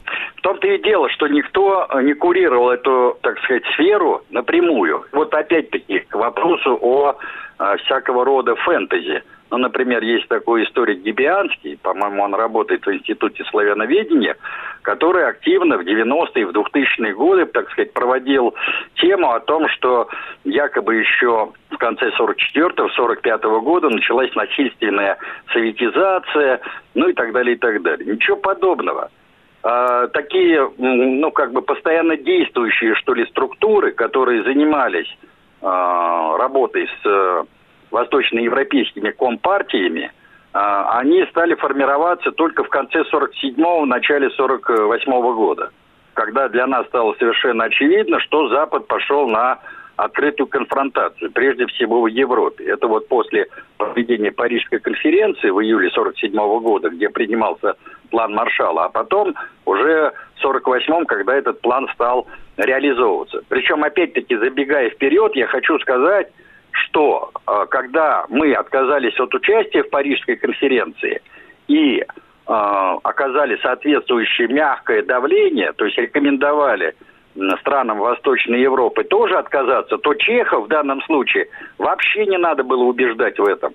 Потому что внутри самого чехословацкого политического руководства, как коммунистов, так и представителей других партий, э, возникло стойкое такое мнение, что если мы ляжем сейчас под американцев, то мы окажемся в такой же оккупации, как и во времена нацистской Германии. Понимаете?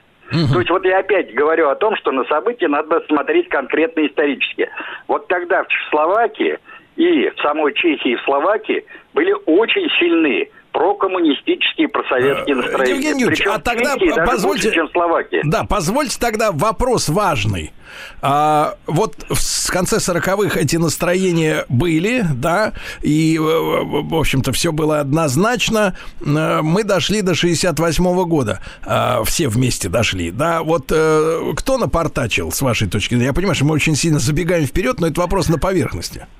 Да, ну, напортачил, во-первых, Никита Сергеевич Хрущев, который дал Как отмашку обычно, да? Наводному, а, тогдашнему президенту Чехословакии и лидеру а, Чехословацкой компартии, избавиться от э, так называемых сталинистов, то есть вывести из состава Политбюро, или вернее тогда этот орган назывался Президиум ЦК КПЧ, э, всех э, представителей старой команды Клемента Готвальда.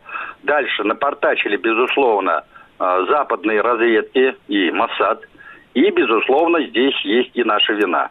В том числе и нерешительность э, Брежнева, Косыгина и многих других членов советского руководства э, задушить в зародыше эту пражскую весну.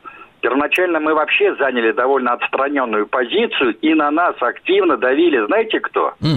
Прежде всего Владислав Гамулка, тогдашний лидер Народной Польши, и Вальтер Ульбрихт. Вот они оказывали ну, самое жесткое давление на советское руководство с тем, чтобы мы срочно принимали решительные меры по а, обузданию пражской весны, которую они прямо называли контрреволюцией и говорили о том, что мы доиграемся с э, чехами и словаками и доведем ситуацию до Цугундера, так же, как в 1956 году в Венгрии. А за какое время, получается, поляки и восточные немцы забили тревогу до 68 года? А это стало совершенно очевидно уже с 66 года, О. когда на партийном съезде, да, э, была принята так называемая экономическая программа Черника Шика. Отто Шик – это директор Института экономики, а Отто Черник – это э, председатель Чехословацкого госплана и зам главы правительства. Вот. Причем Брежнев, что любопытно, присутствовал э, на этом съезде. И там уже Отто Шик заявил, что мы не двинем вперед нашу экономическую реформу, э, если мы не проведем соответствующие изменения в нашем политическом строе. Ну, э, значит, Леонид Ильич э, не стал активно вмешиваться и сказал, это дело чехословаков, пускай разбираются сами. А это пассивность, это что вообще? Почему Брежнев так легкомысленен был? Ну, я не считаю, что это легкомысленность. Он просто питал особую слабость к Чехословакии, а, поскольку он закончил войну в Чехословакии. А потом у него же установились довольно хорошие личные отношения с целым рядом а, лидеров, в том числе с Людвигом Свободой, тогдашним министром национальной обороны, а затем президентом Чехословакии, с Густавом Гусаком, который был лидером словацких коммунистов, и даже с Александром Дубчиком, которого он любовно называл Сашей или Александр Степанович. Дубчик же, по сути дела, до войны жил у нас, прекрасно знал русский язык. Но, кстати, эта фигура во многом распиаренная. Он в самой Чехословакии вообще никакой популярностью тогда, в 60-е годы, э, не пользовался. Его поэтому и сделали лидером КПЧ, поскольку у него авторитет был нулевой. Слушайте, И вот э, Евгений его- Юрьевич, ну это поразительные цифры. За два года до так называемой пражской весны э, Брежнев э, сам понимал, к чему идет дело. Удивительно. Евгений Юрьевич Спицын в нашем цикле «Холодные игры».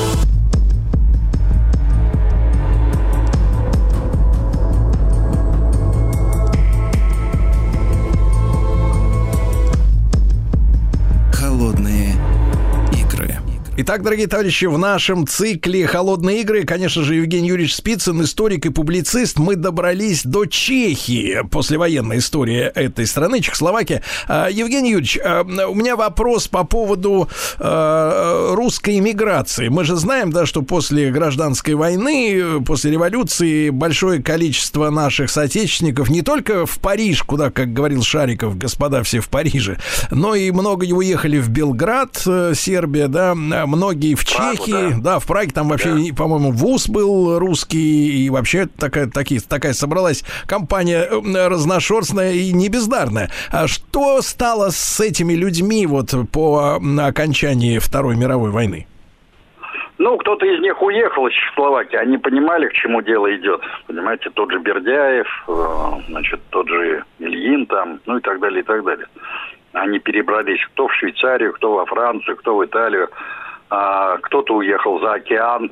Поэтому из таких ярких знаковых фигур русской иммиграции никто, в общем-то, обратно в Советский Союз не вернулся. Хотя э, были прецеденты, э, люди возвращались в Советский Союз, но под гарантией личной безопасности, например, как э, наш знаменитый Барт, как бы мы сейчас сказали, вот из головы. Вертинский. Вертинский, да, Вертинский. Поэтому э, каких-то вот э, спецопераций, что ли, на территории Чехословакии э, наши органы НКВД там или СМЕРШа не проводили. Хотя, насколько я знаю, э, значит, э, ведь э, когда мы брали Прагу, освобождали Прагу, то там активное сопротивление м, гитлеровским войскам оказывали, как ни странно, власовцы. Но это не спасло их от э, той участи, о которой мы знаем. Теперь то, что касается вот событий уже э, конца 45-го, начала э, 46-го года. Э, Дело в том, что в январе и в марте 46-го года а, состоялись два заседания Национального фронта, и там были достигнуты важные договоренности относительно ведения предвыборной кампании, потому что уже стал вопрос об избрании постоянно действующих э, органов, а, и э, в ходе самой этой кампании, а, значит, э, были нарушены э, довольно э, грубо целый ряд договоренностей, и по рассекреченным документам за пять дней до выборов глава правительства Ферлянгер и министр национальной обороны Людвиг Свобода дали добро на передислокацию через территорию Чехословакии ряда частей центральной группы советских войск, которая была расквартирована тогда в Австрии. А, Значит, э, и вот это, естественно, вызвало громкий скандал. А, и по просьбе Бенеша, он лично обратился с этой просьбой к Сталину, вот эта передислокация наших войск с территории Австрии с территорию, на территорию значит, э, Восточной Германии, ну тогда еще нашей зоны оккупации была приостановлена. Значит, э, вот эти выборы в учредительный парламент Чехословацкой республики состоялись в конце мая 1946 года. В них приняли участие 8 политических партий, которые входили в нацфронт. А В Чехии победу одержала КПЧ, которая набрала чуть более 43%, а вот в Словакии, это удивительно, на первое место вырвалась э, тамошняя демократическая партия, которая получила почти 62% голосов. Это была партия такого левого социалистического толка, но тем не менее не коммунисты. Это опять-таки вот о влиянии Советского Союза на ситуацию Восточной Европы. Никакого давления на э, политические силы внутри Чехословакии Москва не оказывала. И вот я вам сейчас просто дам э, значит, расклад политических сил по итогам этих выборов, и вы воочию в этом убедитесь. Если брать вот в целом итоги выборов в это учредительное собрание, ну, по сути дела, предпарламент, то они выглядели следующим образом. Значит, Компартия Чехословакии получила 31%, Компартия Словакии 7%, Семь. Чехослов... 7, да. Чехословацкая национально-социалистическая партия 18%, Народная партия около 16%, Демпартия 14% и Чехословацкая социал-демократическая партия 12%. То есть это были настоящие парламентские выборы, которые учитывали э, настроение э, и чехов, и словаков. В реальности никакой монополии, никакой партии не было вообще. Удивительно, Сталин- Евгений Юрьевич, э, Евгений Юрьевич, Да. ну это же удивительные цифры, они совершенно не бьются с нашим навязанным нам во время там перестройки и последующих лет представление о том, что Советский Союз это был концлагерь, который всех своих сателлитов Да. держал в тюрьме. Да, абсолютно правильно. Понимаете? Больше того, надо сказать о том, что а, при всей тогдашней популярности коммунисты вообще не имели какого-либо перевеса Да. а, перед другими политическими партиями. Да, да. И Ну, вплоть- это удивительно. февральской Да. Евгений Юрьевич, да, вот давайте мы следующую нашу программу посвятим как раз февральской революции 48 года. Евгений Юрьевич Спицын, историк и публицист, ну и э, фантастический, но при этом реальные цифры сегодня прозвучали.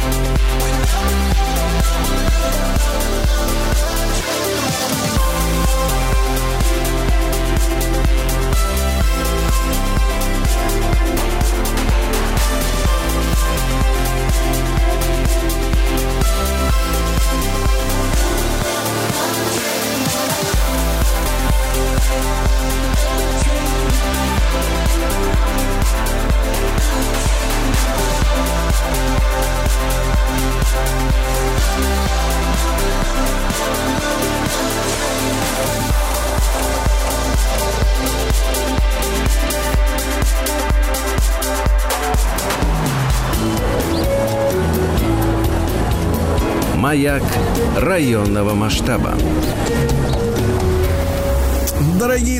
Друзья, мы с Владиславом Санычем всегда рады эфирам, которые называются «Маяк районного масштаба». Это значит, что сейчас мы будем обсуждать что-то важное, интересное, связанное со столицей и с ее жителями, да. А ведь я вам скажу, Владислав Саныч, ведь питомцы, ведь животные, которые живут в Москве, это тоже ее законные Нет, жители. это тоже москвичи, согласен. Я бы так вопрос не ставил. Но что касается вас и вашего кота, то, в принципе, для меня разницы нет. Хорошо. Достойные люди. Как и мне между вами и Да, вашей собакой. м, Да, и программа «Мэр Москвы. Мой район» заботится, да, об этих, можно сказать, законных жителей, улучшает с каждым годом площадки для выгула, предоставляет возможности ветеринарного осмотра. Мы эту тему кратко обсуждали летом. А сейчас, когда, ну, сейчас у нас э, в столице э, жарище, да, вы знаете, бьют тревогу метеорологи, говорят, что у нас тропические ночи, да, бархатные.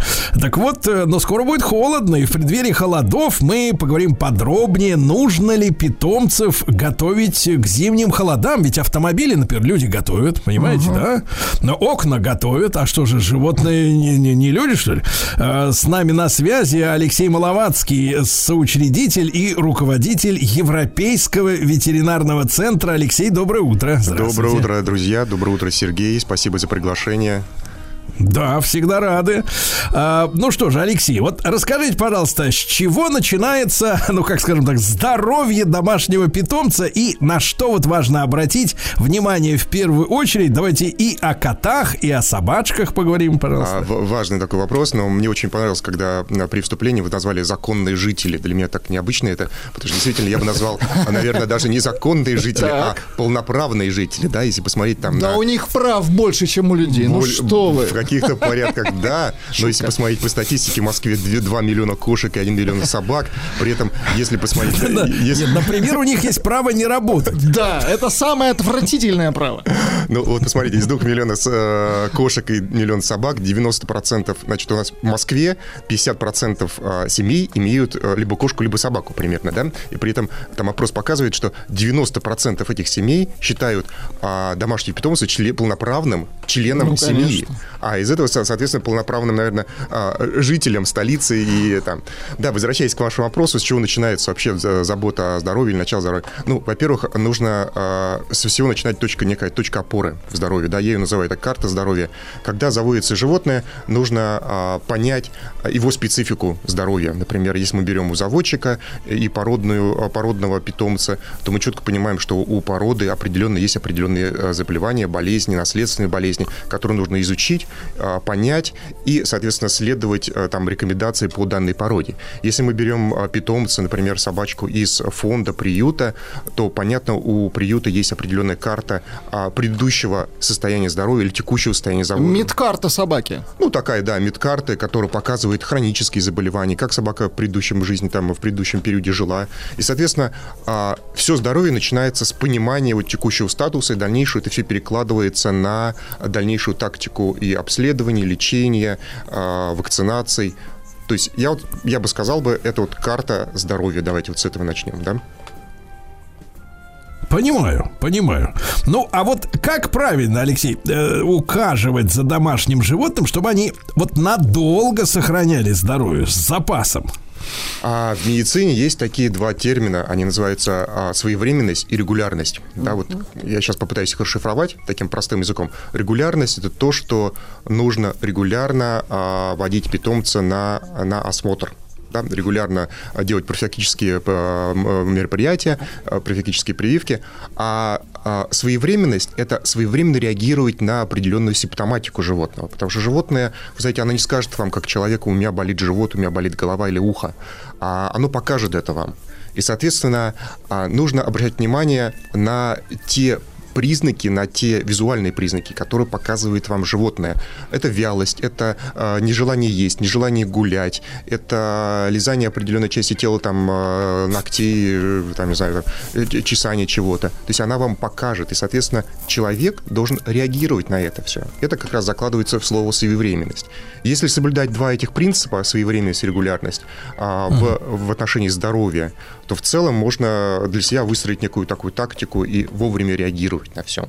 Ну, то есть, Здоровье. если не лежит и не чешется, то все нормально. Можно всё не беспокоиться. А, в целом, да, животное тоже ведь разделяется по периодам их жизни. Там средняя жизнь животного, там собаки где-то это 12 лет, кошки там сейчас кошки живут и в в 16-18 я встречал такие кошки. Соответственно, у них первые 5, 5 лет это такая беззаботная, если жи- животное из- изначально здоровое, это беззаботная жизнь, она наслаждается жизнью, потом начинаются уже какие-то а, там проблемки а, какого любого характера. А первые 5 лет это а, период полностью зависит от а, самого владельца. Это правильная вакцинация, профилактические приемы а, и правильное своевременное реагирование на, на симптоматику животного.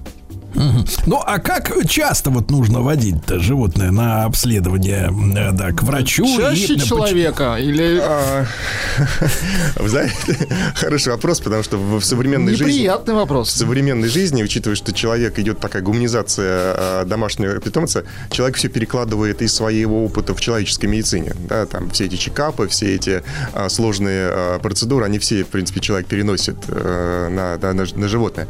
А, есть общее правило, что э, не реже одного раза в год нужно показывать, показывать врачу. Я бы сказал два для подстраховки, но обычно до пяти лет можно показывать э, один раз и при этом про- проводить плановый, э, плановый осмотр и делать, как правило, либо УЗИ, либо рентген, да, УЗИ брюшной полости, чтобы исключить каких-то а, осложнений или хронических зачатков э, хронических заболеваний. После пяти лет рекомендуется делать почаще водить, уже желательно два раза показывать, и обязательно делать УЗИ, и обязательно делать рентген, да, это исключает те, те болезни, которые, э, я так называю, возрастные болезни у животных. Это и касается и кошечек, и собак, на самом деле, поэтому здесь разницы как бы таковой нету. М-да. Алексей, а что может вот сегодня хорошая ветклиника предложить э, и собакам, и котам? А, ну, на сегодняшний день современная ветеринарная клиника, так же как современная человеческая клиника или гуманная клиника, а, это прежде всего а, команда и оборудование. Команда это наличие, по крайней мере, большинство специализаций врачей, потому что сейчас ветеринарная медицина идет по направлению разделения. Если раньше, там, 10 лет назад это был один врач, ветеринарный врач, который лечит и, а, как говорится, и, кар, и сердце, и уши, и ноги, и глаза, то сейчас это идет разделение на четкие специализации. Есть кардиолог, есть а, офтальмолог, есть а, хирург, Кардиолог собачий? Конечно, это очень тема популярная, и, опять же, в ряду пород а, кардио, она прям заложена в номер один для обследования а, на регулярной основе. Вот поэтому, вы, наверное, слышали, такая есть группа животных э, по пород собак, брахицфал, да, которые, которые объединены, э, у них э, такими физиологическими признаками, у них сплющенная мордочка, большие глаза, вот, соответственно, у них проблемы и с дыханием, и с сердцем постоянно возникают, им даже там ограничивают по- полеты, нельзя летать, э, ну, блин, вот, поэтому раз в год, после пяти, два раза в год желательно, и вакци- обязательное вакцинирование. Вакцинирование у нас идет, э, мы придерживаемся в нашей клинике, Европейском ветеринарном центре э, европейских стандартов. А, Это обязательно раз в год это вакцинирование от бешенства. И а, раз в год это вакцинирование от э, комплексов инфекционных болезней, которые есть там 4, 4 инфекции для собачек и 4, там 5 э, инфекций для кошек. А, Кто-то рекомендует их делать раз в три года, мы рекомендуем их делать раз, раз в год. Может быть, Алексей, а вот у- еще показывать, нет? Педиатру. Психиатру. А вот смотрите, у. Владислава Саныча, у него вот, например, кот, он сидит дома, если кто-то приходит, он вообще там куда-то Да, да, да. скрывается Вот я как раз поэтому и задумался про психиатра. А Может быть, имеет смысл его показать? Нет, нет, а я задумался про прививки, потому что если, собственно говоря, нет контакта с какими-то, с мышами, с крысами, с другими котами, То в принципе, это кот-одиночка, отшельник. Если не гуляет, да. Нет, смотрите, здесь такой Да. есть, я немножко поправлю, здесь большой существует такое заблуждение, что если а, питомец не выходит из дома, или он такой ручной на руках только, да, а, что он не может подхватить, да, как в народе говорят, что-то из инфекций. Заразу. Запросто может, и это переносится и а, на туфлях, и на обуви, и на одежде, и на портфеле, и на всем, что вносится извне в дом. Это потенциальный источник, носитель какой-то, а, и, может понятно. быть, инфекции. Если вы прошли мимо а, там кошки, и кошка потерлась мимо, между ног, да, там по, по- по ботинкам, по ботинкам, да, и прошла, и вы принесли к своему коту, коту, то Ну, соответ- по- есть риск большой, и лучше этим не пренебрегать, и лучше вакцинироваться, по крайней мере, от бешенства как минимум, потому что очаги возникают периодически там, ли, ли- и они как бы недалеко от Москвы, я вам скажу, да, поэтому нужно быть ответственным, как говорит, э, да, там, Экзюпери, ответственным за, за того, кого мы приучили, да, Прикормили. Прикормили, как- да. кого мы прикупили, да, Владимир Александрович? А, Да. А вот, Алексей, ну вот э, холода не за горами, правда, сейчас верится в это с трудом, да, э, стоит прекрасная летняя погода, но есть ли какие-то особенности ухода за домашними животными именно в холода? А здесь опять я хочу развеять некие стереотипы. У нас прям сегодня такая передача э, развеяния стереотипов. Да? Многие думают почему-то, что животное из наличия вот, э, шерсти, подшерстка не мерзнут. Мерзнут еще как, в зависимости от породы, и они подхватывают и простудные заболевания. Если мы говорим про собак, то здесь, наверное, подготовка к зиме, она строится э, из следующих, наверное, пунктов. Первое – это э, балансировка, балансирование питания на зимний период, потому что есть э, собаки, которые зимой становятся более активными и требуется более, э, питание более калорийное. А второй пункт – это а, следить за шерстью, и потому что собака, как правило, перед зимним периодом у нее возникает а, подшерсток такой возникает, который защищает ее от холодов. Но в городских а, а, реалиях, когда тепло-холодно так резко становится, подшерсток не успевает к зимнему периоду вырастить и, соответственно, требует от хозяина, помощи хозяина. Это и вычесывание, это и, к, и введение ее на груминг собаку, потому что собака с колтунами, она тоже, у нее нарушается тепло, те- теплообмен, э, баланс, потом э, на, на- на- на лапках возникают вот эти вот э, во- волосики, которые На прилипают. руках, давайте так. на Давайте, руках. на, да, На на, руках, руках, конечно. возникают, возникают вот эти вот э, волос, волосики, которые на себя налипают э, и реагенты, и создают э, трав- травматичность. Вот э, за шерстью. Следующий момент – это э, ряд пород требует, как ни странно, одежду, зимнюю одежду. Особенно это породы, которые короткошерстные, э, кто-то их называет лысень- лысенькие там породы. Обязательно нужно э, смотреть, правильно выбирать одежду, потому что собачки мерзнут. Для собак, да? Именно для собак, вы, наверное, видели, сейчас идет э, тренд, можно сказать так, что многие уже задумываются, одевают. Просто, да, и ну- нужно не просто одежду си- синтетику, где собака больше замерзнет, чем согреется. Но больше вот шерсть какую-то. Шерсть многие сами шьют. Сейчас очень много Может быть, магазинов. меховые какие-то Ну, меховые, наряды да. из других животных. Да, меховые. Потом нужно не забывать, что у человека, так же, как и у организма, а, вернее, у животного, так же, как и у человека, есть при- привыкание к холоду. Нельзя вот завтра, например, там минус 20, сразу раз собаку из тепла, там, э, она должна потихоньку привыкать. А Первые холода должны быть там по, по, по 5-10 Ну, что-то легкое на нее надевать. Ну да, по первые 5-10 холода. минут э, гулять. а Потом есть Потом такая... уже шуба. Да, есть риск такой, приезжают, сейчас очень часто путешествуют э, с животными, уезжают в теплые края, приезжают сюда в мороз, минус 30, и собака сразу там на снег, ну, тоже это как, как должна быть, по крайней мере, это я называю, человек- Конечно. Человеческая, Это жестко, человеческая аккли- акклиматизация. У кошек немножко другая э, история, у кошек, э, вот, коли у нас, да, мы вначале завели, а, кошки э, часто очень зимой болеют циститом, они сидят на, на окнах, любят с- наблюдать, поэтому по- потратьте время, переведите окна на зимний режим, знаете, там, да, если Ну, ну а, либо гна- сквозняки. гнать с подоконников. Нет, ну, гнать не стоит, ли- лишать ее удовольствия наблюдать за голубями. Ну, тут надо выбирать либо удовольствие, либо здоровье. Главное, Да. чтобы не фанило, как говорят, да, везде. Ве- понятно. Вот, если теплые, теплые, теплые места есть, там позволяйте ей, да. Да. Алексей, а вот э, скажите, пожалуйста, а э, вот рынок ухода за животными, есть какие-то новые модные тенденции в, в текущем сезоне? Что-то замечаете любопытное? Я бы назвал глобальную тенденцию, сейчас, наверное, от, об- не к частному, а от общему. Вообще идет тенденция такая pet-friendly э, или дружелюбной среды для животных, особенно в городе. И это поддерживают на уровне правительства и Сергей Семенович активно. А давайте новое слово введем, потому что мы вот выступаем за отказ от этих английских. А я поэтому сделал перевод. Я Вот животный смотрите, не-не-не, френд. А я короткое слово, короткое такое же. Вот смотрите, есть живодеры, а мы сделаем живолюбы. Вот, живолюбы давайте. Хорошо. Но тогда вас это слово не приживется у людей, которые не называют, не любят называть питомцев жи- животными, потому что они их считают членами семьи. Любопит. Любопит. Вот. а, Так, так что же за а, тенденция? Вот эта тенденция, она, она развивается прям очень сильно и, и- и и заметно. Ну, во-первых, а, все сервисы и все инфраструктуры становятся дружелюбными к животным. Вы видите, там и а, Сергей Семенович был инициатором программы а, «Питомцы Москвы», и площадки строят очень грамотные, и а, многие работодатели вводят корпоративную такую дружелю- дружелюбную культуру к животным, когда а, а, своим работникам позволяют приводить животное раз в день или в зависимости от, от размера ежедневно в дом, потому что э, на работу, потому что раб- работодатель понимает, что спокойствие и здоровье питомца – это спокойствие и спокойная работа а, работника. Он не, он не дергается, он не обзванивает, там, он видит, она под, под- присмотром покормил. Также и в отношении жителя города, когда мы говорим полноправный житель, а, животное, то сва- э, э, спокойный, здоровый гражданин города, вернее, спокойный а, питомец и здоровый питомец знак равенства здоровый, спокойный гражданин, благополучный гражданин города. Да, я такую связь пр- провожу даже. Это очень важно, да.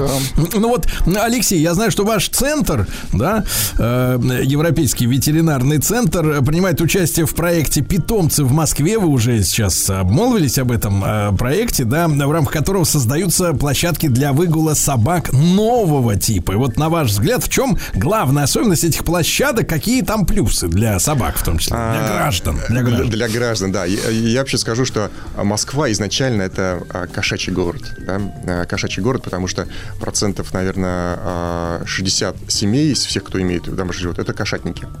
Во всем мире это по-другому, все наоборот. Больше собак, а кошек, кошек, а, кошек меньше.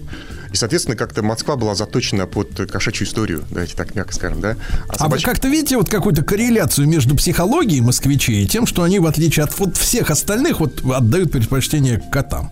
А, вы знаете, я, наверное, здесь на экономической составляющей, потому что за кошками чуть меньше бюджет для а, их а, обслуживания. То есть москвичи, они рачительные. И, вот ну нет, здесь так. еще другое. Если вы задали вопрос, там углубляться в тему, то в Москве, есть- если в- во всех других странах, а в Москве, как в европейском мегаполисе, значит, 60% семей, которые имеют, имеют кошек, и при этом эти кошки, 60%, это, это кошки разных а, а, смешанных пород. Это не а, породные кошки, да, то есть это, скорее всего, кошки а, из жалости людей Это подбирают. беспородные Беспоро- Беспородные Понимаю. кошки, да. Алексей, так вот, главный плюс, если вот так в двух словах буквально, про площадки. в Площадки, проекте «Питомцы в а, Москве». площадки по своей природе все собаки это активный чемпион внутри, поэтому им нужен Да. активный образ жизни. Не всегда городская среда позволяет а, вывести и собаку привести, поддерживать активный образ жизни. И эти А площадки, питомцы в Москве позволяет. да, правильно? эти площадки позволяют держать питомца в активном э, стиле, духе и позволять. А активный стиль это здоровье. Животное это чемпион внутри, который требует активного образа жизни. Животное чемпион. Да. Алексей Маловацкий, э, руководитель Европейского ветеринарного центра. Алексей, ну что, большое спасибо. Спасибо вам, спасибо.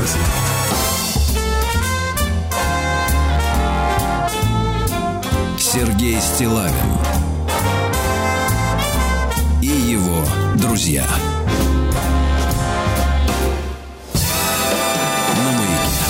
Дорогие товарищи, мы с вами сегодня с утра внимательно следили за э, датами историческими и поняли, что в 862 году, Владислав Александрович, это было очень давно, тысячу с лишним лет назад, вот, э, якобы произошло призвание э, новгородцами, новгородцами, заметьте, тогда еще объединенной Руси не было, вот, э, призвали они на княжение Рюрика Синеуса и Трувора, понимаешь?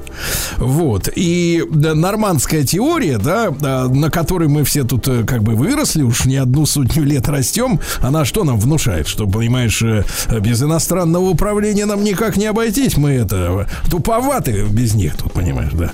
Надо с этим разобраться. Герман Анатольевич Артамонов, профессор кафедры истории России Московского педагогического университета с нами сегодня. Герман Анатольевич, доброе утро. Да. Доброе утро, Сергей. Да, Герман Анатольевич, ну вот если по, вот да- давайте по- по- пошагово, да, если по факту э, действительно новгородцы призывали вот этих троих товарищей к себе. Ну, вокруг этого вот как раз ведутся споры, э, хотя сам факт, наверное, не так э, важен, э, и, и историки, в общем-то, соглашаются с тем, что призыв вполне был возможен, призвание именно на княжение, тем более, что для республиканского новгородского строя это, в общем-то, традиция естественная. Новгородцы изначально, видимо, считали, что они вправе призывать к себе князей и на определенных условиях. Равно как вправе их изгонять, если они какие-то условия достигнутого общественного договора нарушали.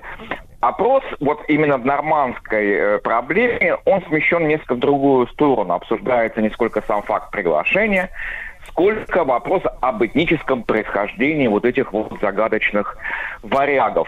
А, И нормандская она потому, что изрядное количество ученых, как в прошлом, так и настоящем, считают, что вот эти, этот Рюрик и призванные с ним братья были никто иные, как известные, гремящие на всю Европу 8-9 веков э, викинги, шведы и так далее. Ну, а вывод о том, что они принесли государство, он, конечно, напрямую из этой теории не следует, но он э, из нее возможен, и он не раз делался и в исторической науке специалистами, хотя сейчас они уже, вот современные норманисты, э, это не утверждают, но э, политиками, в том числе в 20 веке, конечно, и просто политиками, а и главными преступниками.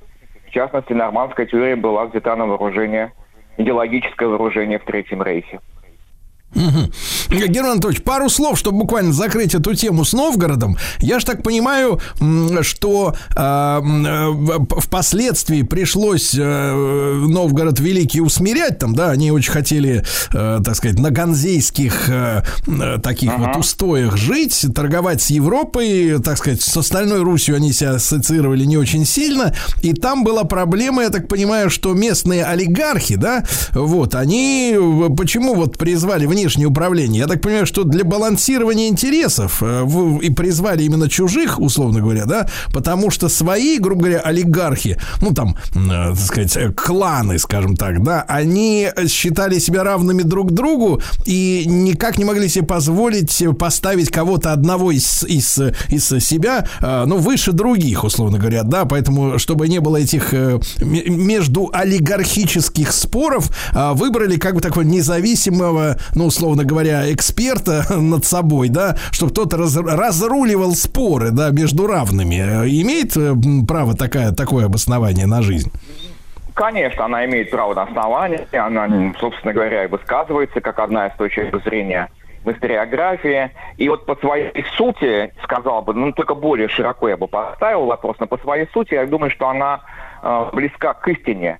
То есть одна из функций княжеского суда, и вот это обращение к княжескому суду, это одна из красных таких нитей, которые проходят через весь домонгольский этап нашей истории. Вот земля обращается, даже не сколько олигархат, только сама земля обращается к князю как третейскому суду, независимому суду, а в первую очередь, конечно же, по земельным вопросам, потому что основа хозяйственной деятельности – это все-таки земледелие, тогда еще натуральных форм. И в Новгороде, я думаю, действительно княжеская власть в том числе выполняла вот третейский суд.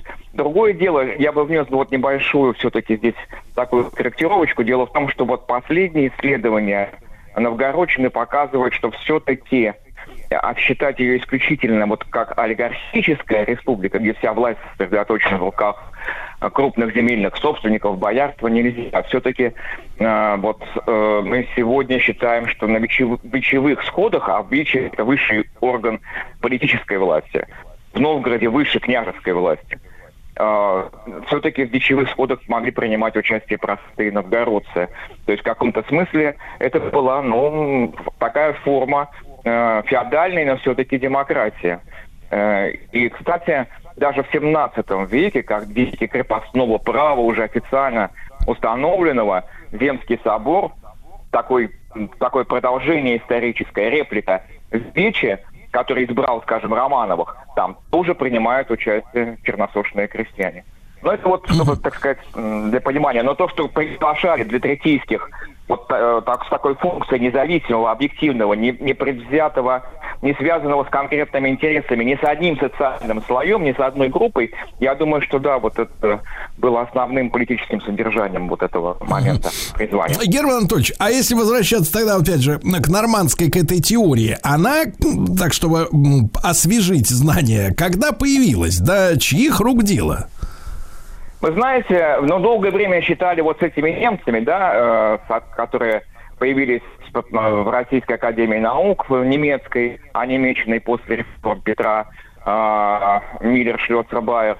А, ну, Миллер уже в конце, собственно. Но э, дело в том, что вот благодаря исследованиям последних лет, в первую очередь, замечательного российского историка Вячеслава Васильевича Фомина, он показал, что на самом деле э, возникла эта теория в Швеции, в шведских дипломатических королевских кругах. Она как раз возникает в начале 17 столетия. И связано это с притязаниями Швеции на э, русский север, в том числе на Новгород. Я напомню, что в годы смуты Швеция приступила ну, к открытой оккупации а, территории нашей страны, захватив северо-западные регионы ее, Бал- Бал- вот Балтийская, Русскую Балтику и, в частности, Новгород. И отсюда, вот, собственно говоря, для того, чтобы обосновать, политически обосновать свои претензии на эти традиционно русские земли, а именно шведская дипломатия начинает проталкивать вот эту линию о том, что шведы здесь изначально, это вообще их земля, э, поскольку вот она, э, сами русские в свое время призвали сюда шведов судить и рядить по праву. Вот мы возвращаем свое историческое право судить и рядить вас по праву, отбирая у вас ваши земли. Так что А, Герман вот там лежат. А, Герман Анатольевич, а как, э, как мы сами, м, как наша историография м, толковала э, эти э, там события там 9 века, да, 8-9 века до Петра? Вот у нас есть какие-то источники, что мы, пока он сюда не притащил немчуру-то эту проклятую? Нет, к сожалению, ну, летописание русское, э, тогда науки как таковой еще не существовало, ну, вот в современном понимании. И э, э, мы не придавали до Петра этому вообще никакого значения, этой варяжской легенде. И, э, собственно говоря, вот только немцы на нее так вот в таком, уже в российскую историографию это привнесли вот с таким звучанием, что вызвало резкую отклик Ломоносова. До этого нет. Но летоп- летописание наше, оно ведь знает не только варяжскую легенду, там есть и другие точки зрения происхождения династии русских князей. Все в той же повести временных лет. Да, новгородцы призвали варягов, но и якобы варяги зовутся Русь, по мнению новгородцев. А в Киеве одновременно возникла другая точка зрения о том, что основателями династии русских князей были вот эти знаменитые братья Ки, Щек и Кариф, и сестра их Лыбедь. И далее они вот срубили городок, и дали ему название по имени старшего брата. И летописец подчеркивает особенно, вот в пику новгородской версии, что князья, которые правят сейчас в Киевской Руси, а это составлялось по древних лет ну, приблизительно в начале XII века, хотя есть основания считать, что и раньше, но неважно. И вот этот летописец подчеркивает, что князья, которые правят сегодня в Киеве, они прямые потомки Кия. И сего дня сидят здесь вот потомки этого брата. То есть уже в одном источнике две взаимоисключающие точки зрения заложены на происхождение княжеской династии. А есть еще третий источник, это Черниговский. Чернигов близко к Киеву. Это Украина современная. Но он не письменный, это устная традиция, подлинность его доказана сегодня. Это слово о полку Игореве. А там тоже рассказывается о происхождении династии. И там в качестве родоначальника указывается, она не знает слова. Ни Игоря, она не знает ни Кия, но она указывает, что был какой-то Троян. Вот такую загадку нам дает источники, современники. У современников было очень разное представление, что создает, конечно, условия для того, чтобы сегодня так или иначе рассматривалась любая версия происхождения. Вот, собственно говоря, династии, этнического происхождения династии русских князей. В источниках есть э, э, отсылки как в ту, так и в другую сторону. Э, Герман Анатольевич, а, так вопрос дилетанта и вообще со стороны, но э, зная развитие сегодняшней науки и техники, по крайней мере легальную сторону этого развития, что там э, в, в секретных лабораториях, наверное, совсем все фантастично, но а, могут ли нам помочь как-то ДНК исследования м, вот, в Однозначно. Да? Однозначно, вы в самую точку попали. Э, могут нам помочь эти исследования, и здесь нужна просто государственная воля, потому что у нас есть доступ к останкам, мы знаем эти останки. То есть, э, причем здесь принципиально... Вообще проведены исследования э, э, ныне живущих Рюриковичей. Значит, у них оказалась группа N1A1, гаплогруппа мужская по Y-хромосоме, и Так. причем вот дли- длинная гаплогруппа, не короткая, а длинный ряд. Да, а давайте Он- вот интригу повесим, Герман Анатольевич. Герман Анта- Арталонов, профессор с нами сегодня о Рюриках на Руси говорит. Сергей Стилавин и его друзья. На маяке. Итак, дорогие товарищи, большая интрига. Герман Анатольевич Артамонов, профессор кафедры истории России Московского педагогического государственного университета и возможность проведения ДНК-исследований останков э, тех самых э, князей, да, Рюриковичей, которые, соответственно, пришли якобы по одной из теорий, по нормандской, да, вот по просьбе нашего, так сказать, беспомощного руководства, так сказать, поправить нами. Э, Герман Анатольевич, так что показали исследования? Вот расскажите, пожалуйста. Ну, вот э, здесь такая ситуация. Э, С одной стороны, вот была выявлена у современных потомков э, вот этой династии, у современных Рюриковичей, у тех родов дворянских, дворянского российского собрания, э, в том числе живущих за границей, которые напрямую восходят как бы генеалогически вот к древу Рюрика. А, И у них выявлена по Y мужской хромосоме э, группа N1A1, но гаплогруппа, понимаете, это вроде бы как бы ни о чем, потому что их всего 20, а человечество там всего ну, 8 миллиардов, да, что такое 20 групп. Но сейчас уже созданы технологии, как, то есть, грубо говоря, вот на этом уровне, если сказать просто на, на один, а, вот эта гаплогруппа, то она встречается как в России, так и в Скандинавии. Но вот тут вот значит, самое любопытное состоит в том, что сейчас есть уже наработки в рамках ДНК генеалогии, в частности, хотя не все, конечно, с этим согласны, но там математически это все проверяется просто математически. Э, э, Есть возможность выделения вот в рамках этих больших гаплогрупп таких маленьких веточек, восходящих к этому. И вот такой анализ был проведен, эти длинные так называемые гаплогруппы, то есть субклады так называемые, вот в рамках этих э, исследований были проведены. И оказалось, что, э, во-первых, у Рюриковичей у них не одна, вот это не один субклад, а их целых три, то есть три ветви. Это уже ставит проблему. Откуда? Но самое интересное состоит в том, что ни один из этих субкладов на территории Скандинавии не встречается. Да вы Вообще, что? Ни один. Да, ни один. Но тут, э, понимаете, в чем дело? Вот сам факт того, что их три, по логике вещей должна быть одна. А у них три. Плюс ко всему это современные, да, ныне живущие люди. Поэтому окончательно закрыть вопрос можно было бы, если бы получить доступ к древним ДНК. То есть к древним останкам. Они у нас есть. Мы знаем, где они похоронены. И можно было бы обеспечить репрезентативность, конечно, лучше одного, там, скажем, я не знаю, там, Андрея Боголюбского останки или там Александра Невского, а желательно, так сказать, как можно больше, чтобы получить вот полную картину, провести. Но для этого нужно, собственно говоря, воля государства, потому что доступ на ученые, доступ к этим останкам не имеют, они охраняются государством, здесь нужно специальное решение. Но если оно будет принято и такие исследования будут проведены, мы просто ради уже любопытства, потому что 300 лет вот дискуссия ведется, и она будет бесконечно вестись, потому что, подчеркиваю, в источниках за каждой точкой зрения есть традиция, как в исторических источниках, так и в научной литературе. И, собственно говоря, понятно, что вот нового, принципиально нового какого-то материала мы не получим, за исключением вот этих действительно анализов. Не обязательно это может быть ДНК, если популяционная генетика, ради бога, пускай они э, по- посмотрят своими методами, возможностями, используются. Но это, то есть, это и данные естественных наук. Вот они как бы бесспорны. И они да, могут да. быть, конечно, а, проведены. Да, да, Герман Анатольевич, и вопрос такая. так. Да, вопрос такой культурологический и исторически одновременно. Вот это тоже с, точки зрения объективного, да, взгляда на вещи. Вот это нормандская теория, да, ну, вот, а по последствиям, да, ведь есть э, хорошая библейская фраза, да, по плодам узнаете. Вот она нашей цивилизации русской, российской, да, принесла больше пользы или вреда? Ну, то есть, условно говоря, м, м, соответственно, позволила нам, м, э, так сказать, развиваться или наоборот угнетала нас, вот э, с точки зрения развития. Как, как вы считаете? Ну, вообще дискуссия – это естественное состояние науки, поэтому, э, в общем-то, она должна вестись, и э, в любом случае эта проблема, я бы не, вообще не ставил бы, наверное, вопрос, потому что если мы- ведь это не...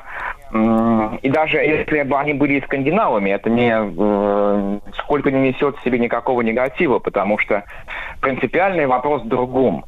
Э, опасно э, не происхождение, вернее, оно становится опасным только в одном случае, если у вас политическая власть лишена полного контроля, полностью лишена контроля со стороны гражданского общества. Вот тогда это, в общем-то, неприятный момент, открывающий возможности для прямой эксплуатации как бы туземцев. А вот если у вас власть э, находится в под надежным контролем общества, общество самоорганизовано, в нем развито самоуправление, то вопрос об их этническом э, происхождении, он, в общем-то, не важен. А с точки зрения вот самой дискуссии, то она, конечно, на мой взгляд, она стимулировала развитие науки, потому что позволяла оттачивать как методологический, так и методический инструментарий историков. Э, Плюс, ну, она в любом случае э, нас научила э, бережному отношению к нашему историческому прошлому. Она воспитала не одно поколение профессиональных историков, владеющих современными методами научного исследования.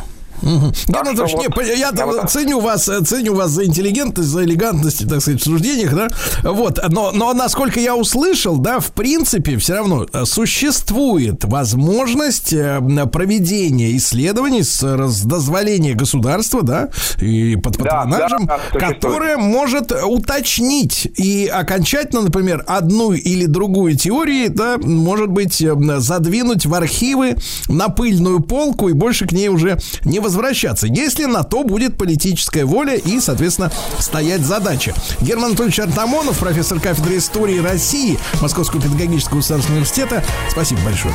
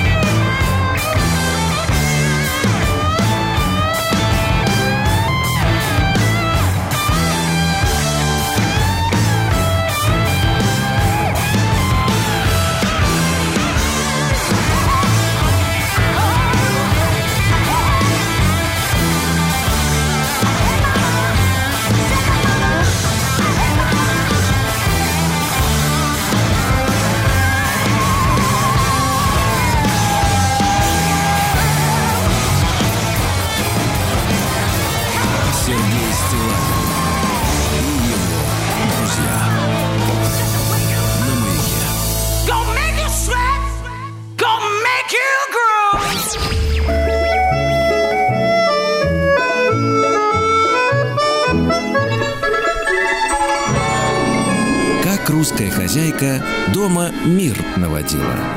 Дорогие товарищи, в нашей радиостудии звезда видеоподкастов на платформе «Смотрим». Олеся Рыбинская, сказкотерапевт, консультант по методу комплексной сказкотерапии. И то, о чем вам не скажут на платформе «Смотрим», специалист по песочной, по игровой терапии. Олеся, доброе утро, я рад. Доброе утро, Сергей, я тоже. Олесь, ну вы сегодня добрались до сказки, которая вызывала, вот я четко помню, вот я, в принципе, так спокойно к сказкам отношусь, я это про- прожил их, вот, а вот эту я боялся. Да вы И что? вот это, да, вот эта фраза, и вы знаете, опять же, вот когда слышу у женщин, вот сейчас вот, например, неопределенность в желаниях, вот прямо ко- колотить начинает, колотить. А, Спросишь ее, ты что хочешь? Не знаю. Не, и вот эта вот нет, сказка. Сергей, спросишь, хочешь кофе? Не знаю. Не знаю. Иди туда, не знаю куда, и найди то, не знаю что. Сегодня сказка, да, жуткая. Вот. э, Да, непредсказуемое, непонятно. И вы знаете, я иногда вспоминаю свои эфиры, не то, что я пересматриваю, но иногда так интересно становится, сколько же мы уже разобрали сказок, и я очень часто говорю, что вот такой сказки точно нет в другом этносе. Вот я опять повторяюсь, что э, ни один этнос, ни один народ э, не посылает своего героя непонятно куда. Не посылает. Не так. посылает на задание, не, не дает задание э, такое странное, которое э, нельзя м, выполнить разумом. Но э, это задание нельзя выполнить мужчине без женщины. Это иррационально, это интуитивно, это чувственное. То есть, если мы говорим, что женщина гибка, чувственна, она иногда понимает, что нужно сделать, а иногда не понимает. Поэтому простите нас, пожалуйста, я тоже иногда говорю, что я не знаю сама, что я хочу, а, но э, я предлагаю, давай вместе посмотрим. А вы можете, вот, э, поищем. Олеся, в качестве, в качестве психотерапии такой вот, чтобы облегчить нам страдания мужчинам, да? А, скажите, пожалуйста, а вот что у вас вот внутри-то вот э, в голове там происходит, вот когда, э, когда вы не можете дать ответ, знаете, по поводу желаний, ну, относительно простых вещей, понимаете? Не, не там Не вот не глобальных каких-то, да, не на будущее. А вот когда человека спрашиваешь, действительно, ну вот смотрите, действительно идиотская ситуация. Хочешь кофе? Не знаю. Ну, вот как бы, ты понимаешь, э, ты понимаешь, хочешь или это же ясно. Ну, не хочется тебе, не хочется. И Хочется. хо- Как можно на такой вопрос ответить, не знаю. Вот Иногда нужно попробовать и понять, что не хочешь. А иногда нужно, чтобы кофе было приготовлено с любовью из рук любимого человека, и именно оно может поднять тебе настроение. Давайте к Если сказке. вот- а, а если без любимого человека-то вот просто вот как бы вот стоишь ты перед кофемашиной и думаешь, вот это, так тоже бывает? Ну, для этого мы и ищем вторую половинку, чтобы А. иногда нам помогать. Да, иногда просто... Ну По сути, э, вы ищете врача, я так понимаю, да? Который вас... а, Надзиратель. Давайте вернемся к сказке. Да. Эм, женщина очень часто принимает какие-то решения э, сердцем. Это тоже не очень понятно мужчине. И э, мужчина – это такая скала, это стабильность, это основа. Поэтому так здорово, когда находится, да, вот такая скала, которая может понять э, вот такую гибкую, мягкую, плывучую субстанцию, и наоборот, когда вот эта вот плывучая субстанция может быть рядом со скалой.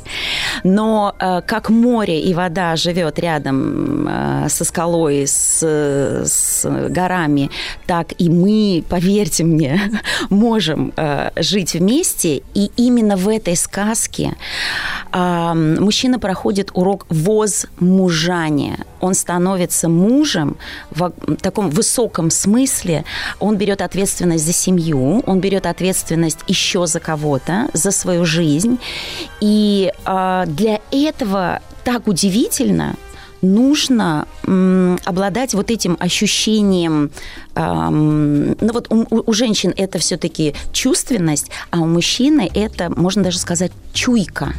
Это вот такой вот, ну у вас же тоже такое иногда бывает, да, что вот этот поток там а, в бизнесе или в работе, или вот эта тема, она будет звучать. Ведь есть же такое. Интуиция. типа. Интуиция, да, интуиция. И вот такая интуиция, ну, мужчине сложнее, конечно. То есть ему нужна опора, ему нужна четкость, да или нет. Но иногда в начале пути да, а по Мужчине дороге оно нужны прев- данные, понимаете, данные четкие. Нужны Ну, хотя бы минимальный анализ. Минимальный. Ну, плюс, ну, плюс к этому интуиция же все равно у вас ну, работает. да, да. Вот.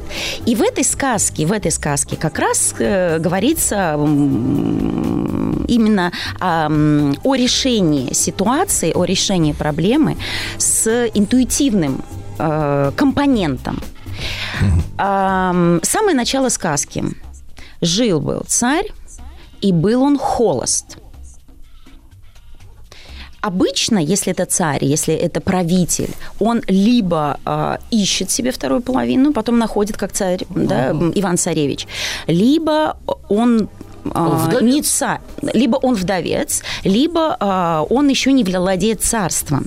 Здесь а, смысл в том, да, что он, ам, ну, какая-то ипостась его, да, не закрыта, и поэтому у него целое войско стрельцов. Что такое стрелец? Стрела, стрелец, стрелец Андрей. В некоторых сказках это Федот, в некоторых сказках это Андрей. Здесь мы говорим о ам, Афанасьеве, конечно, его. Я опираюсь на его вариант. Но еще есть замечательный тоже вариант Ирины Карнауховой. Она советский писатель, и она собирала сказки Севера. У нее немного другой вариант, сильно перескакивать не буду, но если э, слушателям захочется, можно его тоже почитать и там увидеть э, такие же смыслы. И стрела – это целеполагание, это м, вот эта вот сила, которая тебя движет к цели. Вот что-то у, у царя было какой-то был такой провал. Ему нужно было, чтобы а, кто-то рядом с ним помогал ему нацеливаться. Помните в сказках э, про Ивана Царевича? Э, м, Царь То пускает... есть ему нужен наводчик, что ли, получается?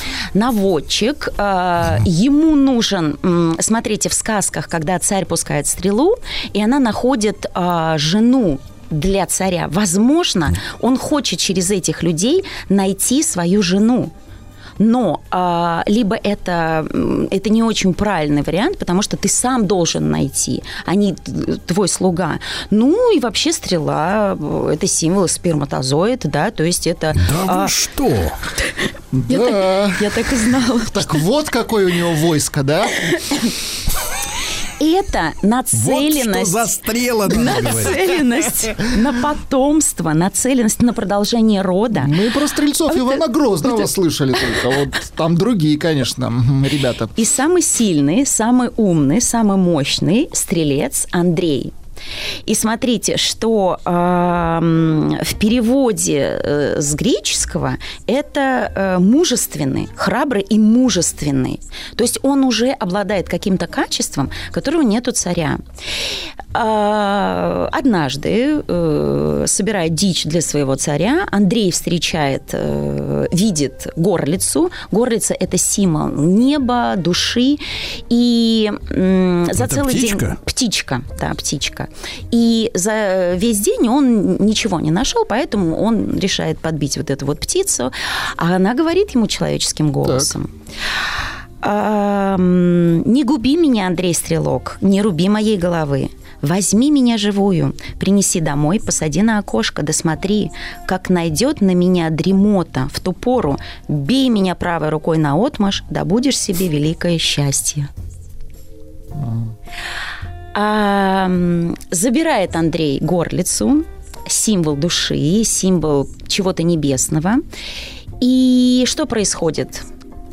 Дома, а, когда горлица начинает дремать, бьет он ее так. Опять он рассчитывает силу, чтобы вот это не- Чтобы не насмерть. чтобы не насмерть, да. Не для того, чтобы это был трофей, а для того, чтобы она заземлилась.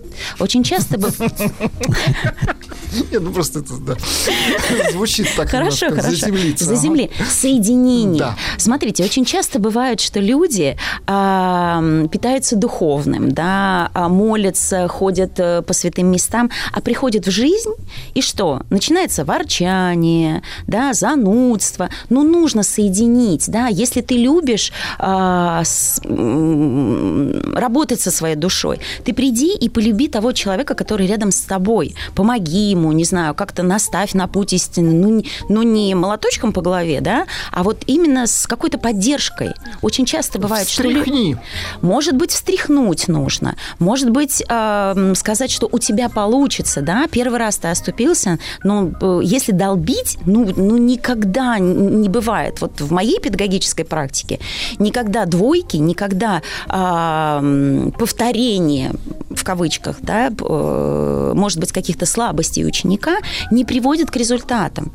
Ты помогаешь, ты поддерживаешь, получится, хорошо, нет, значит, нужно искать, может быть, другое, а, другой предмет, где он найдет свою силу. Но долбить человека, у него и так не получается. Конечно, мы говорим еще Нет, а у нас принято так. Соберись, говорите. Тряпка. Соберись. Соберись, тряпка. Ну, иногда, знаете, если это по-дружески, встряхнуть, да, волшебный пендель. Если мы говорим про это, это совершенно другое.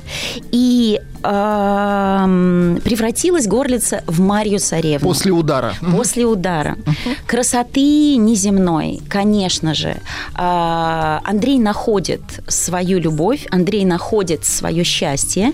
И говорит она ему, сумел меня взять, умей и удержать. А смысл в том, что первая близость мужчины и женщины это не значит, что мужчина познал женщину или женщина познала мужчину. Им нужно прожить свою э, жизнь. Э, Нужно прожить какие-то ситуации вместе, которые их соединят, и э, мужчине будет легче понять, принять и простить какие-то моменты. И наоборот. Поэтому перед ними э, целая жизнь. Буду тебе честной, да веселой женой. Здесь смысл в том, что а, мужчина вообще очень ча- ну, в большем количестве а, шутит, подтрунивает, иногда проходится по каким-то а, таким эм, больным местам. На А, грани э, проходится. на- иногда на Да. грани, иногда на грани. И здесь, конечно, нужно, и здесь, конечно, нужно говорить, что, знаешь, дорогой, здесь ты прям перегнул, было очень больно. А иногда поддержать шутку, посмеяться, но... э, Например, за столом, да, что ты жрешь, что у тебя и так вон целлюлит. Вот это грубо, вот это грубо, грубое слово жрешь, да? Грубое слово. Встань и выйди из-за стола, у тебя и так уже все в целлюлите. А, Конечно, нужно учиться шутить. Вы знаете, а, я вот э, думаю, почему у меня... Нет, нет, нет, вы должны... э, э, а, Учиться нужно только у самого себя, но только смотреть, как люди реагируют на эти шутки. Да, конечно, если в мужской компании все там смеются, а в женской, э, ну, как-то... А в женской смотрят- отписываются. Ну, либо отписывается, да. У меня ребята, вот, вы знаете, начало вот такого вот э, тренинга шуток, это пятый класс, и я всегда выставляю, ну, не в журнал, конечно, а по десятибальной Баллы. системе. Да-да-да, баллы.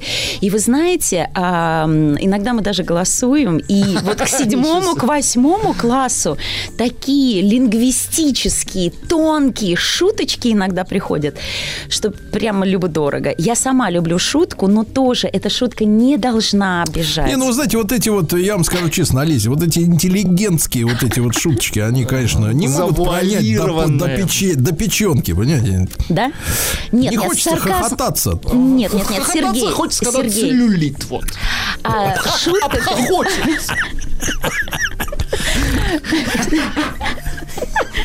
Вот именно. По крайней Шутка мере, должна быть красивой. давать удовольствие. Давать удовольствие человеку. как, да, как кусок мяса. А, следующая Так. ваша претензия, которая очень часто звучит, да, что а, женщина, а, ей все время что-то нужно, она все время что-то хочет. И вот как раз вот в этой сказке, смотрите, видит а, Мария Царевна, живут они в любви, но видит она, что Андрей мается. Он по статусу уже выше, чем царь. Он э, знает свое ремесло, он обрел свою вторую половинку, да, то есть у него есть жена, он возмужал, а царь-то нет. И э, получается, что он э, работает от слова здесь он творец, но ему нужно выполнять какую-то работу эм, такую техническую. И довольства, достатка у него в семье нет. Поэтому он говорит, она говорит, она не лежит на диване и говорит, слушай, ну а где мой холодильник и шуба? Нет. Она говорит, бедно живешь ты, Андрей. Добудь-ка рублей сотню, купи на эти деньги разного шелку, а я все поправлю. Понимаете, она не для себя. Она, ей нужен достаток, рублей до 100. Ей нужен бизнес-проект. Понятно. Иногда это бизнес-проект, иногда какая-то поддержка. И, э, А что ей без достатка-то не живется? Вот так если... Ну, Андрей, Андрей-то да? тоже мается. Андрей тоже мается. Он выполняет работу, которая уже ему по статусу не полагается. И в конце сказки, спойлер, в конце сказки э, он становится царем. Весь народ под- приходит к Андрею, то есть его уровень намного выше. А То он есть это вот ходит такая и сказка про, стреляет. Курб, про Курбского, да, про предателя. Э, извините, я не всегда Это свяжу. другая сказка, Это другая сказка. И что происходит? Она просит его э, собрать э, 100 рублей, и это не займ, он идет по друзьям, это поддержка. Э, 100 рублей не кредит, дружеская поддержка и архетип общности и братства в русском единстве всегда силен.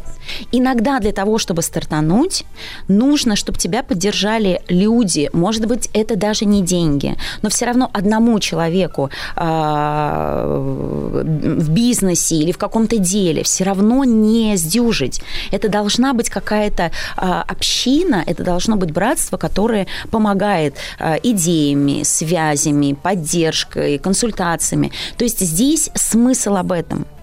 Он не может один э, заниматься и всю жизнь ходить, стрелять этих тетеревов, да, э, поэтому именно... Ему вот- нужен социальный лифт, это я понял. Социальный лифт нужен. А, ну, Ну, подождите, какая- здесь- а ведь о здесь чем сказка? Друг- друг- с другой стороны, Олеся. Завел себе жену не по статусу. Понимаешь? Почему А не по полез- стат- почему а не потому что она шикарная. Не шикарная. Надо было попроще взять. Может а- быть, косенькую, кривую. Тогда бы она бы ничего не качала бы. А он взял не по статусу, а, он ему, а она ему и говорит, ну-ка иди-ка раздобудь денег, я хочу жить как царица. Я же вот так трактую, трактую, понимаешь, Олеся. Я Он вижу, нашел, он нашел горлицу. Горлица. Так надо было И отказаться. пожалел ее, он не стал ее есть, он отказался вот, вот от ошибка. еды. Его за мясом посылали, И- а он птицу домой принес. Что ты будешь делать? Он а? раб- Вот ошибка. Он здесь, вы- Ошибка. он Птицу домой только на еду, Сергей Ильич, правильно. Конечно, нарушил приказ руководителя. Конечно. Олеся Рыбинская с нами сегодня.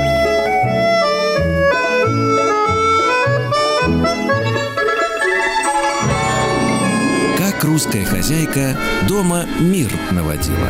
Дорогие друзья, Олеся Рыбинская, сказкотерапевт и консультант по методу комплексной сказкотерапии, звезда видеоподкастов «Смотрим». Понимаешь ли, платформа «Смотрим». И сегодня наша сказка «Иди туда, не зная куда, найди то, не знаю что». Олеся, какой вы все-таки замечательный демократ. Как вот с вами Подождите, нравится подождите. мне спорить. Э, Мне тоже с вами нравится спорить, и теперь вы, вы ответили на мой внутренний вопрос. Я, когда Так. разбирала эту сказку, у меня было два варианта. Карнаухова Ирины а, и Афанасьева.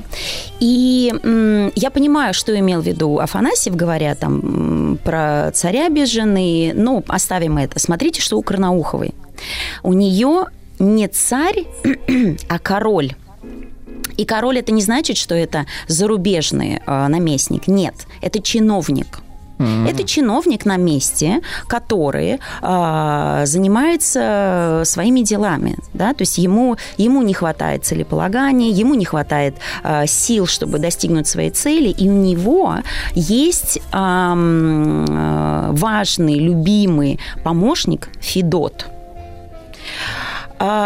И как раз он с, э, с группой стрельцов, и его всегда отправляют на все занятия, задания, и Федот находит, как мы уже говорили, горлицу. Сейчас мы, кстати, посмотрели фотографию горлицы. Совершенно неприметная Ну, птичка. никакая, да, серенькая Серенькая птичка. Как он вообще ее разглядел, как он мог увидеть. Вот вы говорите, кривая косая. Это тоже, да, а, правда в глазах э, любящего и в сердце. Поэтому я не вижу здесь ни- ни- никаких э, противопоставлений. Сказка очень длинная. Она прям, знаете, она состоит из четырех частей. Мы с вами разобрали только начало первой. Потому что а, после того, как э, м, Мария Царевна все-таки получила от своего суженого то, что она хотела. А, Она соткала невиданной красоты ковер, и в- на этом ковре было все царство государства. А, Посылает она Андрея или Федора а, продать этот ковер. И гов- Карт- карту. И говорит, «Э, смотри же, своей цены не назначай. Пусть покупатель найдется по этому, по статусу этого ковра. Никто не может оценить. Вот интересные, да, такие люди, что, конечно бы, я думаю, что в реальном мире кто-то бы подошел и за 5 копеек бы купил этот ковер. А то и просто забрал. Но, может быть, просто, да, забрал, ограбил. Но ам, здесь человек чувствует, что он недостоин этого ковра, он не может его оценить.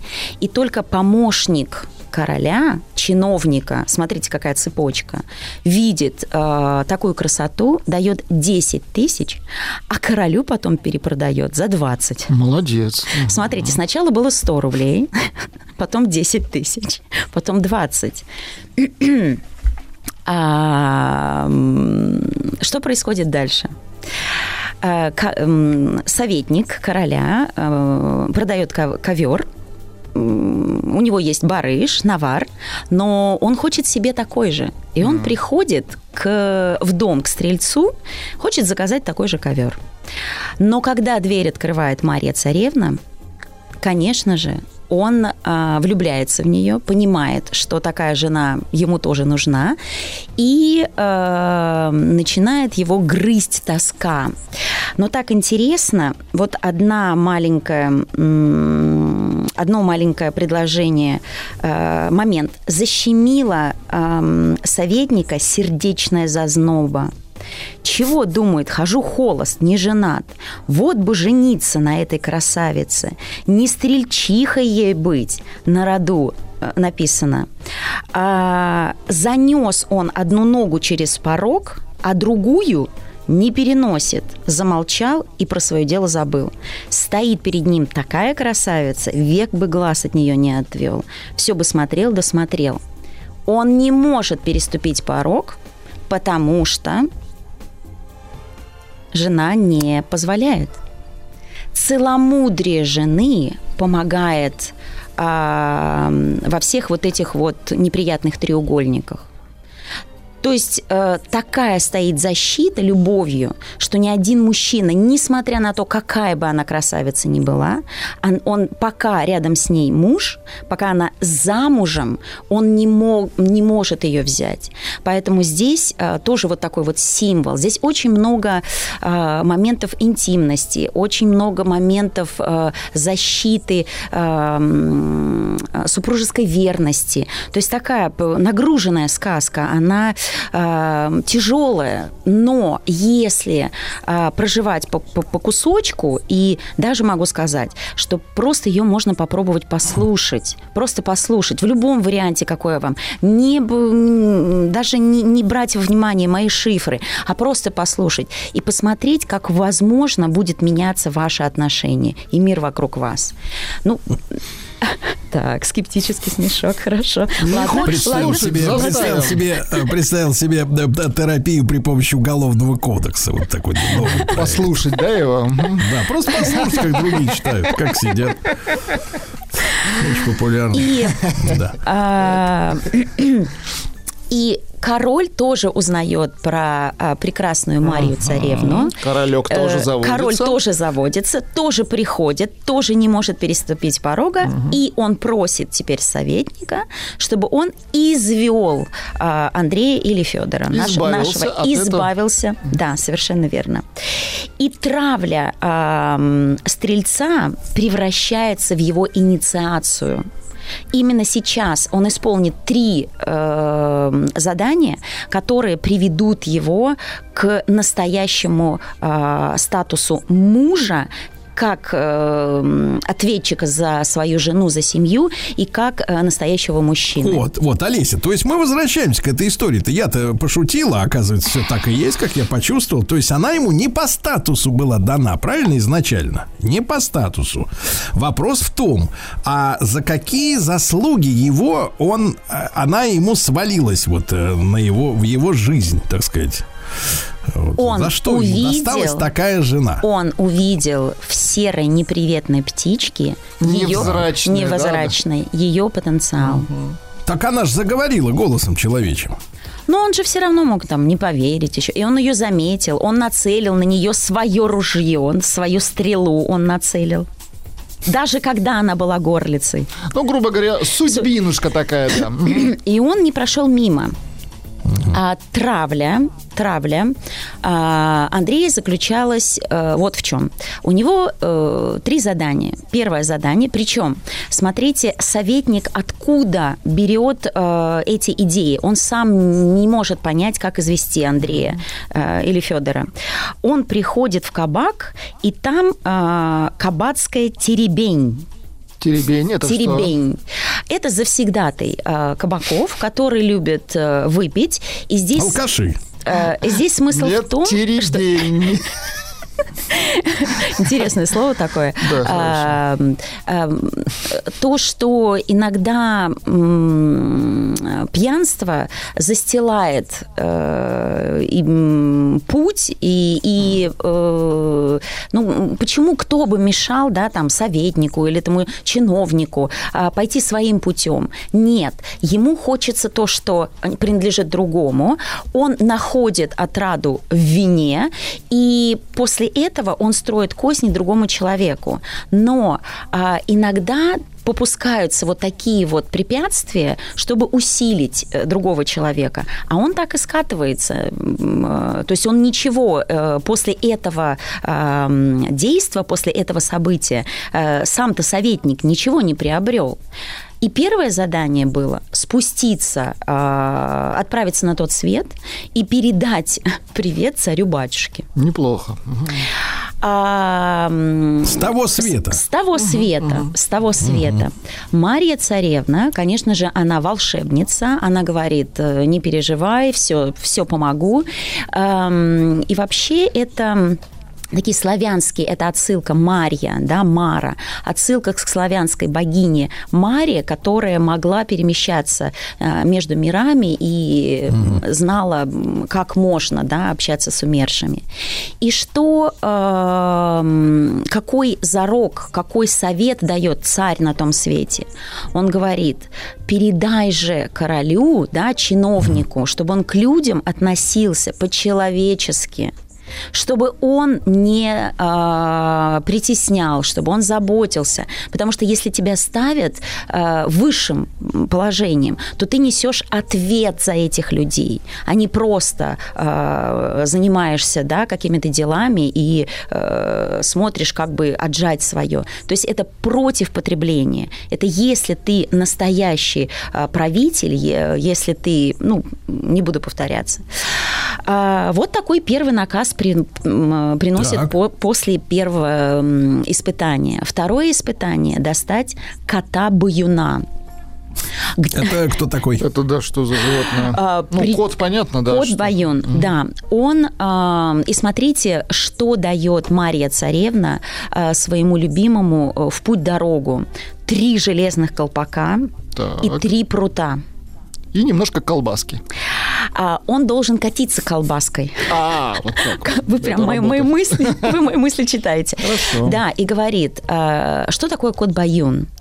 а, баять, а, навевать сон. а, Баю, баюшки, баю, вот это. Э, ну и это, но когда затуманивается разум, э, м, и человек не может сам принять решение.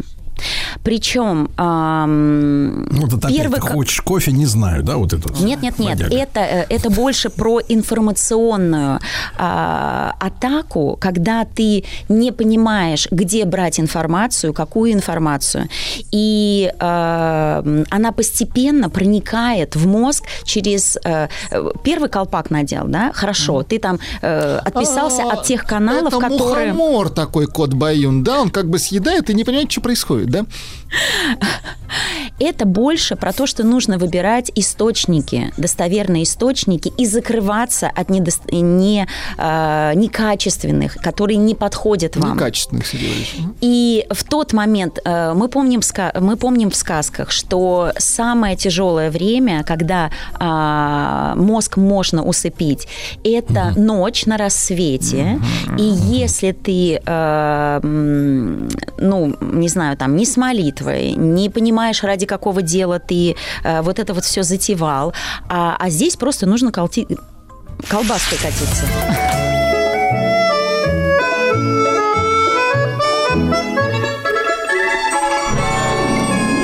Русская хозяйка дома мир наводила. Леся Рыбинская, помимо всего прочего, специалист по песочной и игровой терапии, да. И вот история с котом Баюном, то есть, Да. э, который нам в мозг вгружает всякую ересь, правильно? То есть это Совершенно блогер верно. такой, блогер. Да, Поганый. и с одной стороны нужно защищаться, с другой стороны она дает три прута. И один прут, м, там, по-моему, был железный, медный, оловянный.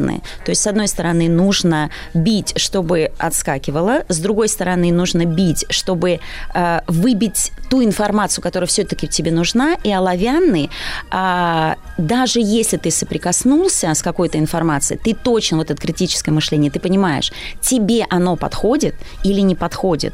Потому что совсем закрыться и ни о чем не знать, это тоже не вариант.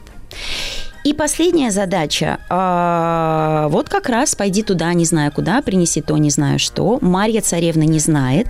И она отправляет своего любимого а, в свою школу к бабе Яге, где она училась. Где она училась волшебству, где она училась... Так а, она колдовка. она... э, Она девушка-оборотень. нет, она не девушка-оборотень. А, э, ц- Так, Царевна Мара, да, да, да, э, богиня Мара, да, это славянские древние э, символы. А, Баба Яга тоже это символ знания и знания потустороннего мира. И женским умом здесь не постичь вот именно это задание. Там невероятно сложное задание, потому что э, и Баба Яга не знает. Она со- со- созвала всех тварей земных, животных, поднебесных, и никто не знает, где находится такое чудо чудное. Одна лягушка которой 300 лет а, э, знает, и она такая старая, что она не перенесет эту дорогу, и а, м, стрелец должен нести ее в молоке в банке с молоком. О чем здесь? Ну, материнская среда – молоко. Да, здесь нужно каким-то образом чтобы ни было а, у мужчины с мамой, какие бы ни были проблемы в прошлом, это все нужно, м, ну, я не хочу сказать очистить, да, нужно взять только положительное. У меня, например, мама была очень поддерживающая.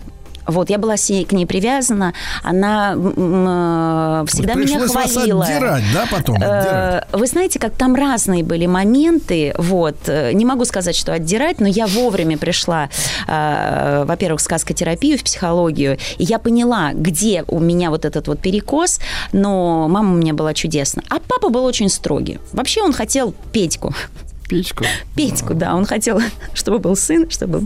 Поэтому меня воспитывали вот так вот. И какой-то момент, конечно, была обида, вот, но э, папы не стало, когда мне было 11 лет, и я уже выросшая, а, взрослая а, Олеся, с- пересматривала фотографии, разговаривала со своими родными, и у меня мое сердце открылось самым прекрасным моментом нашего, нашего существования. Вот вы знаете, я сейчас понимаю, иногда я строга со своими детьми, и я вот прям чувствую, что отец, да, то есть вот а, не укради, помогай людям, не ной, вот какие-то такие, да, я говорила, ну, папа, мне 10 лет, ну, я хочу поныть.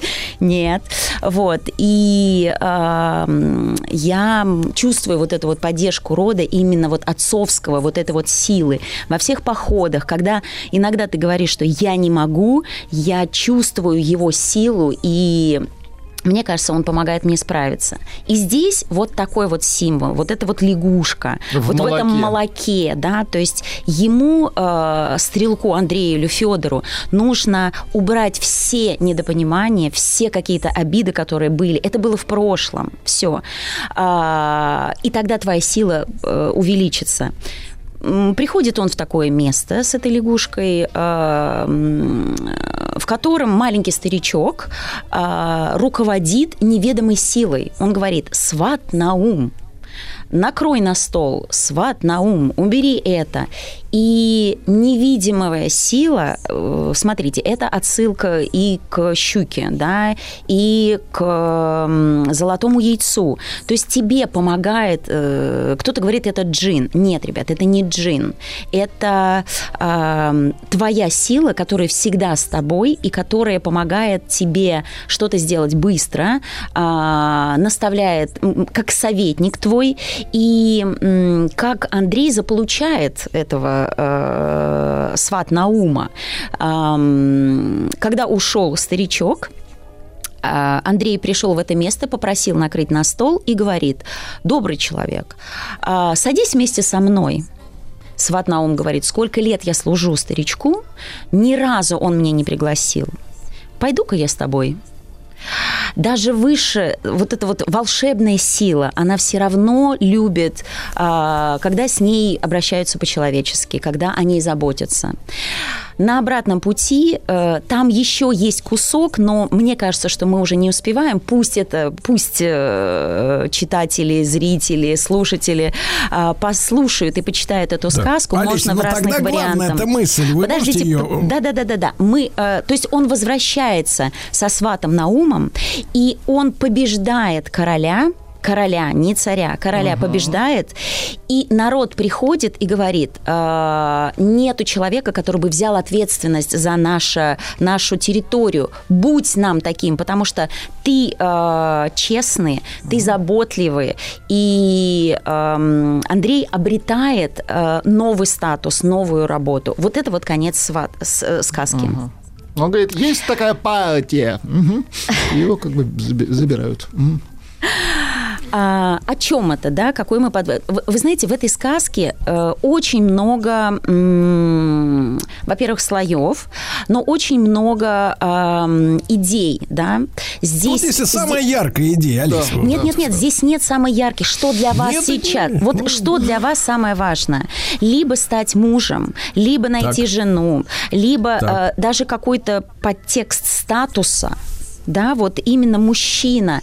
Доволен ли мужчина тем статусом, которым он сейчас находится? Да, он может выполнять какую-то работу в общем деле, но ам, поиск своего места, своей профессии тоже А, очень да, я важен. понял, я понял. Эта сказка, она по-женски называется так. Мужчина должен развиваться. Спасибо, Олеся, спасибо.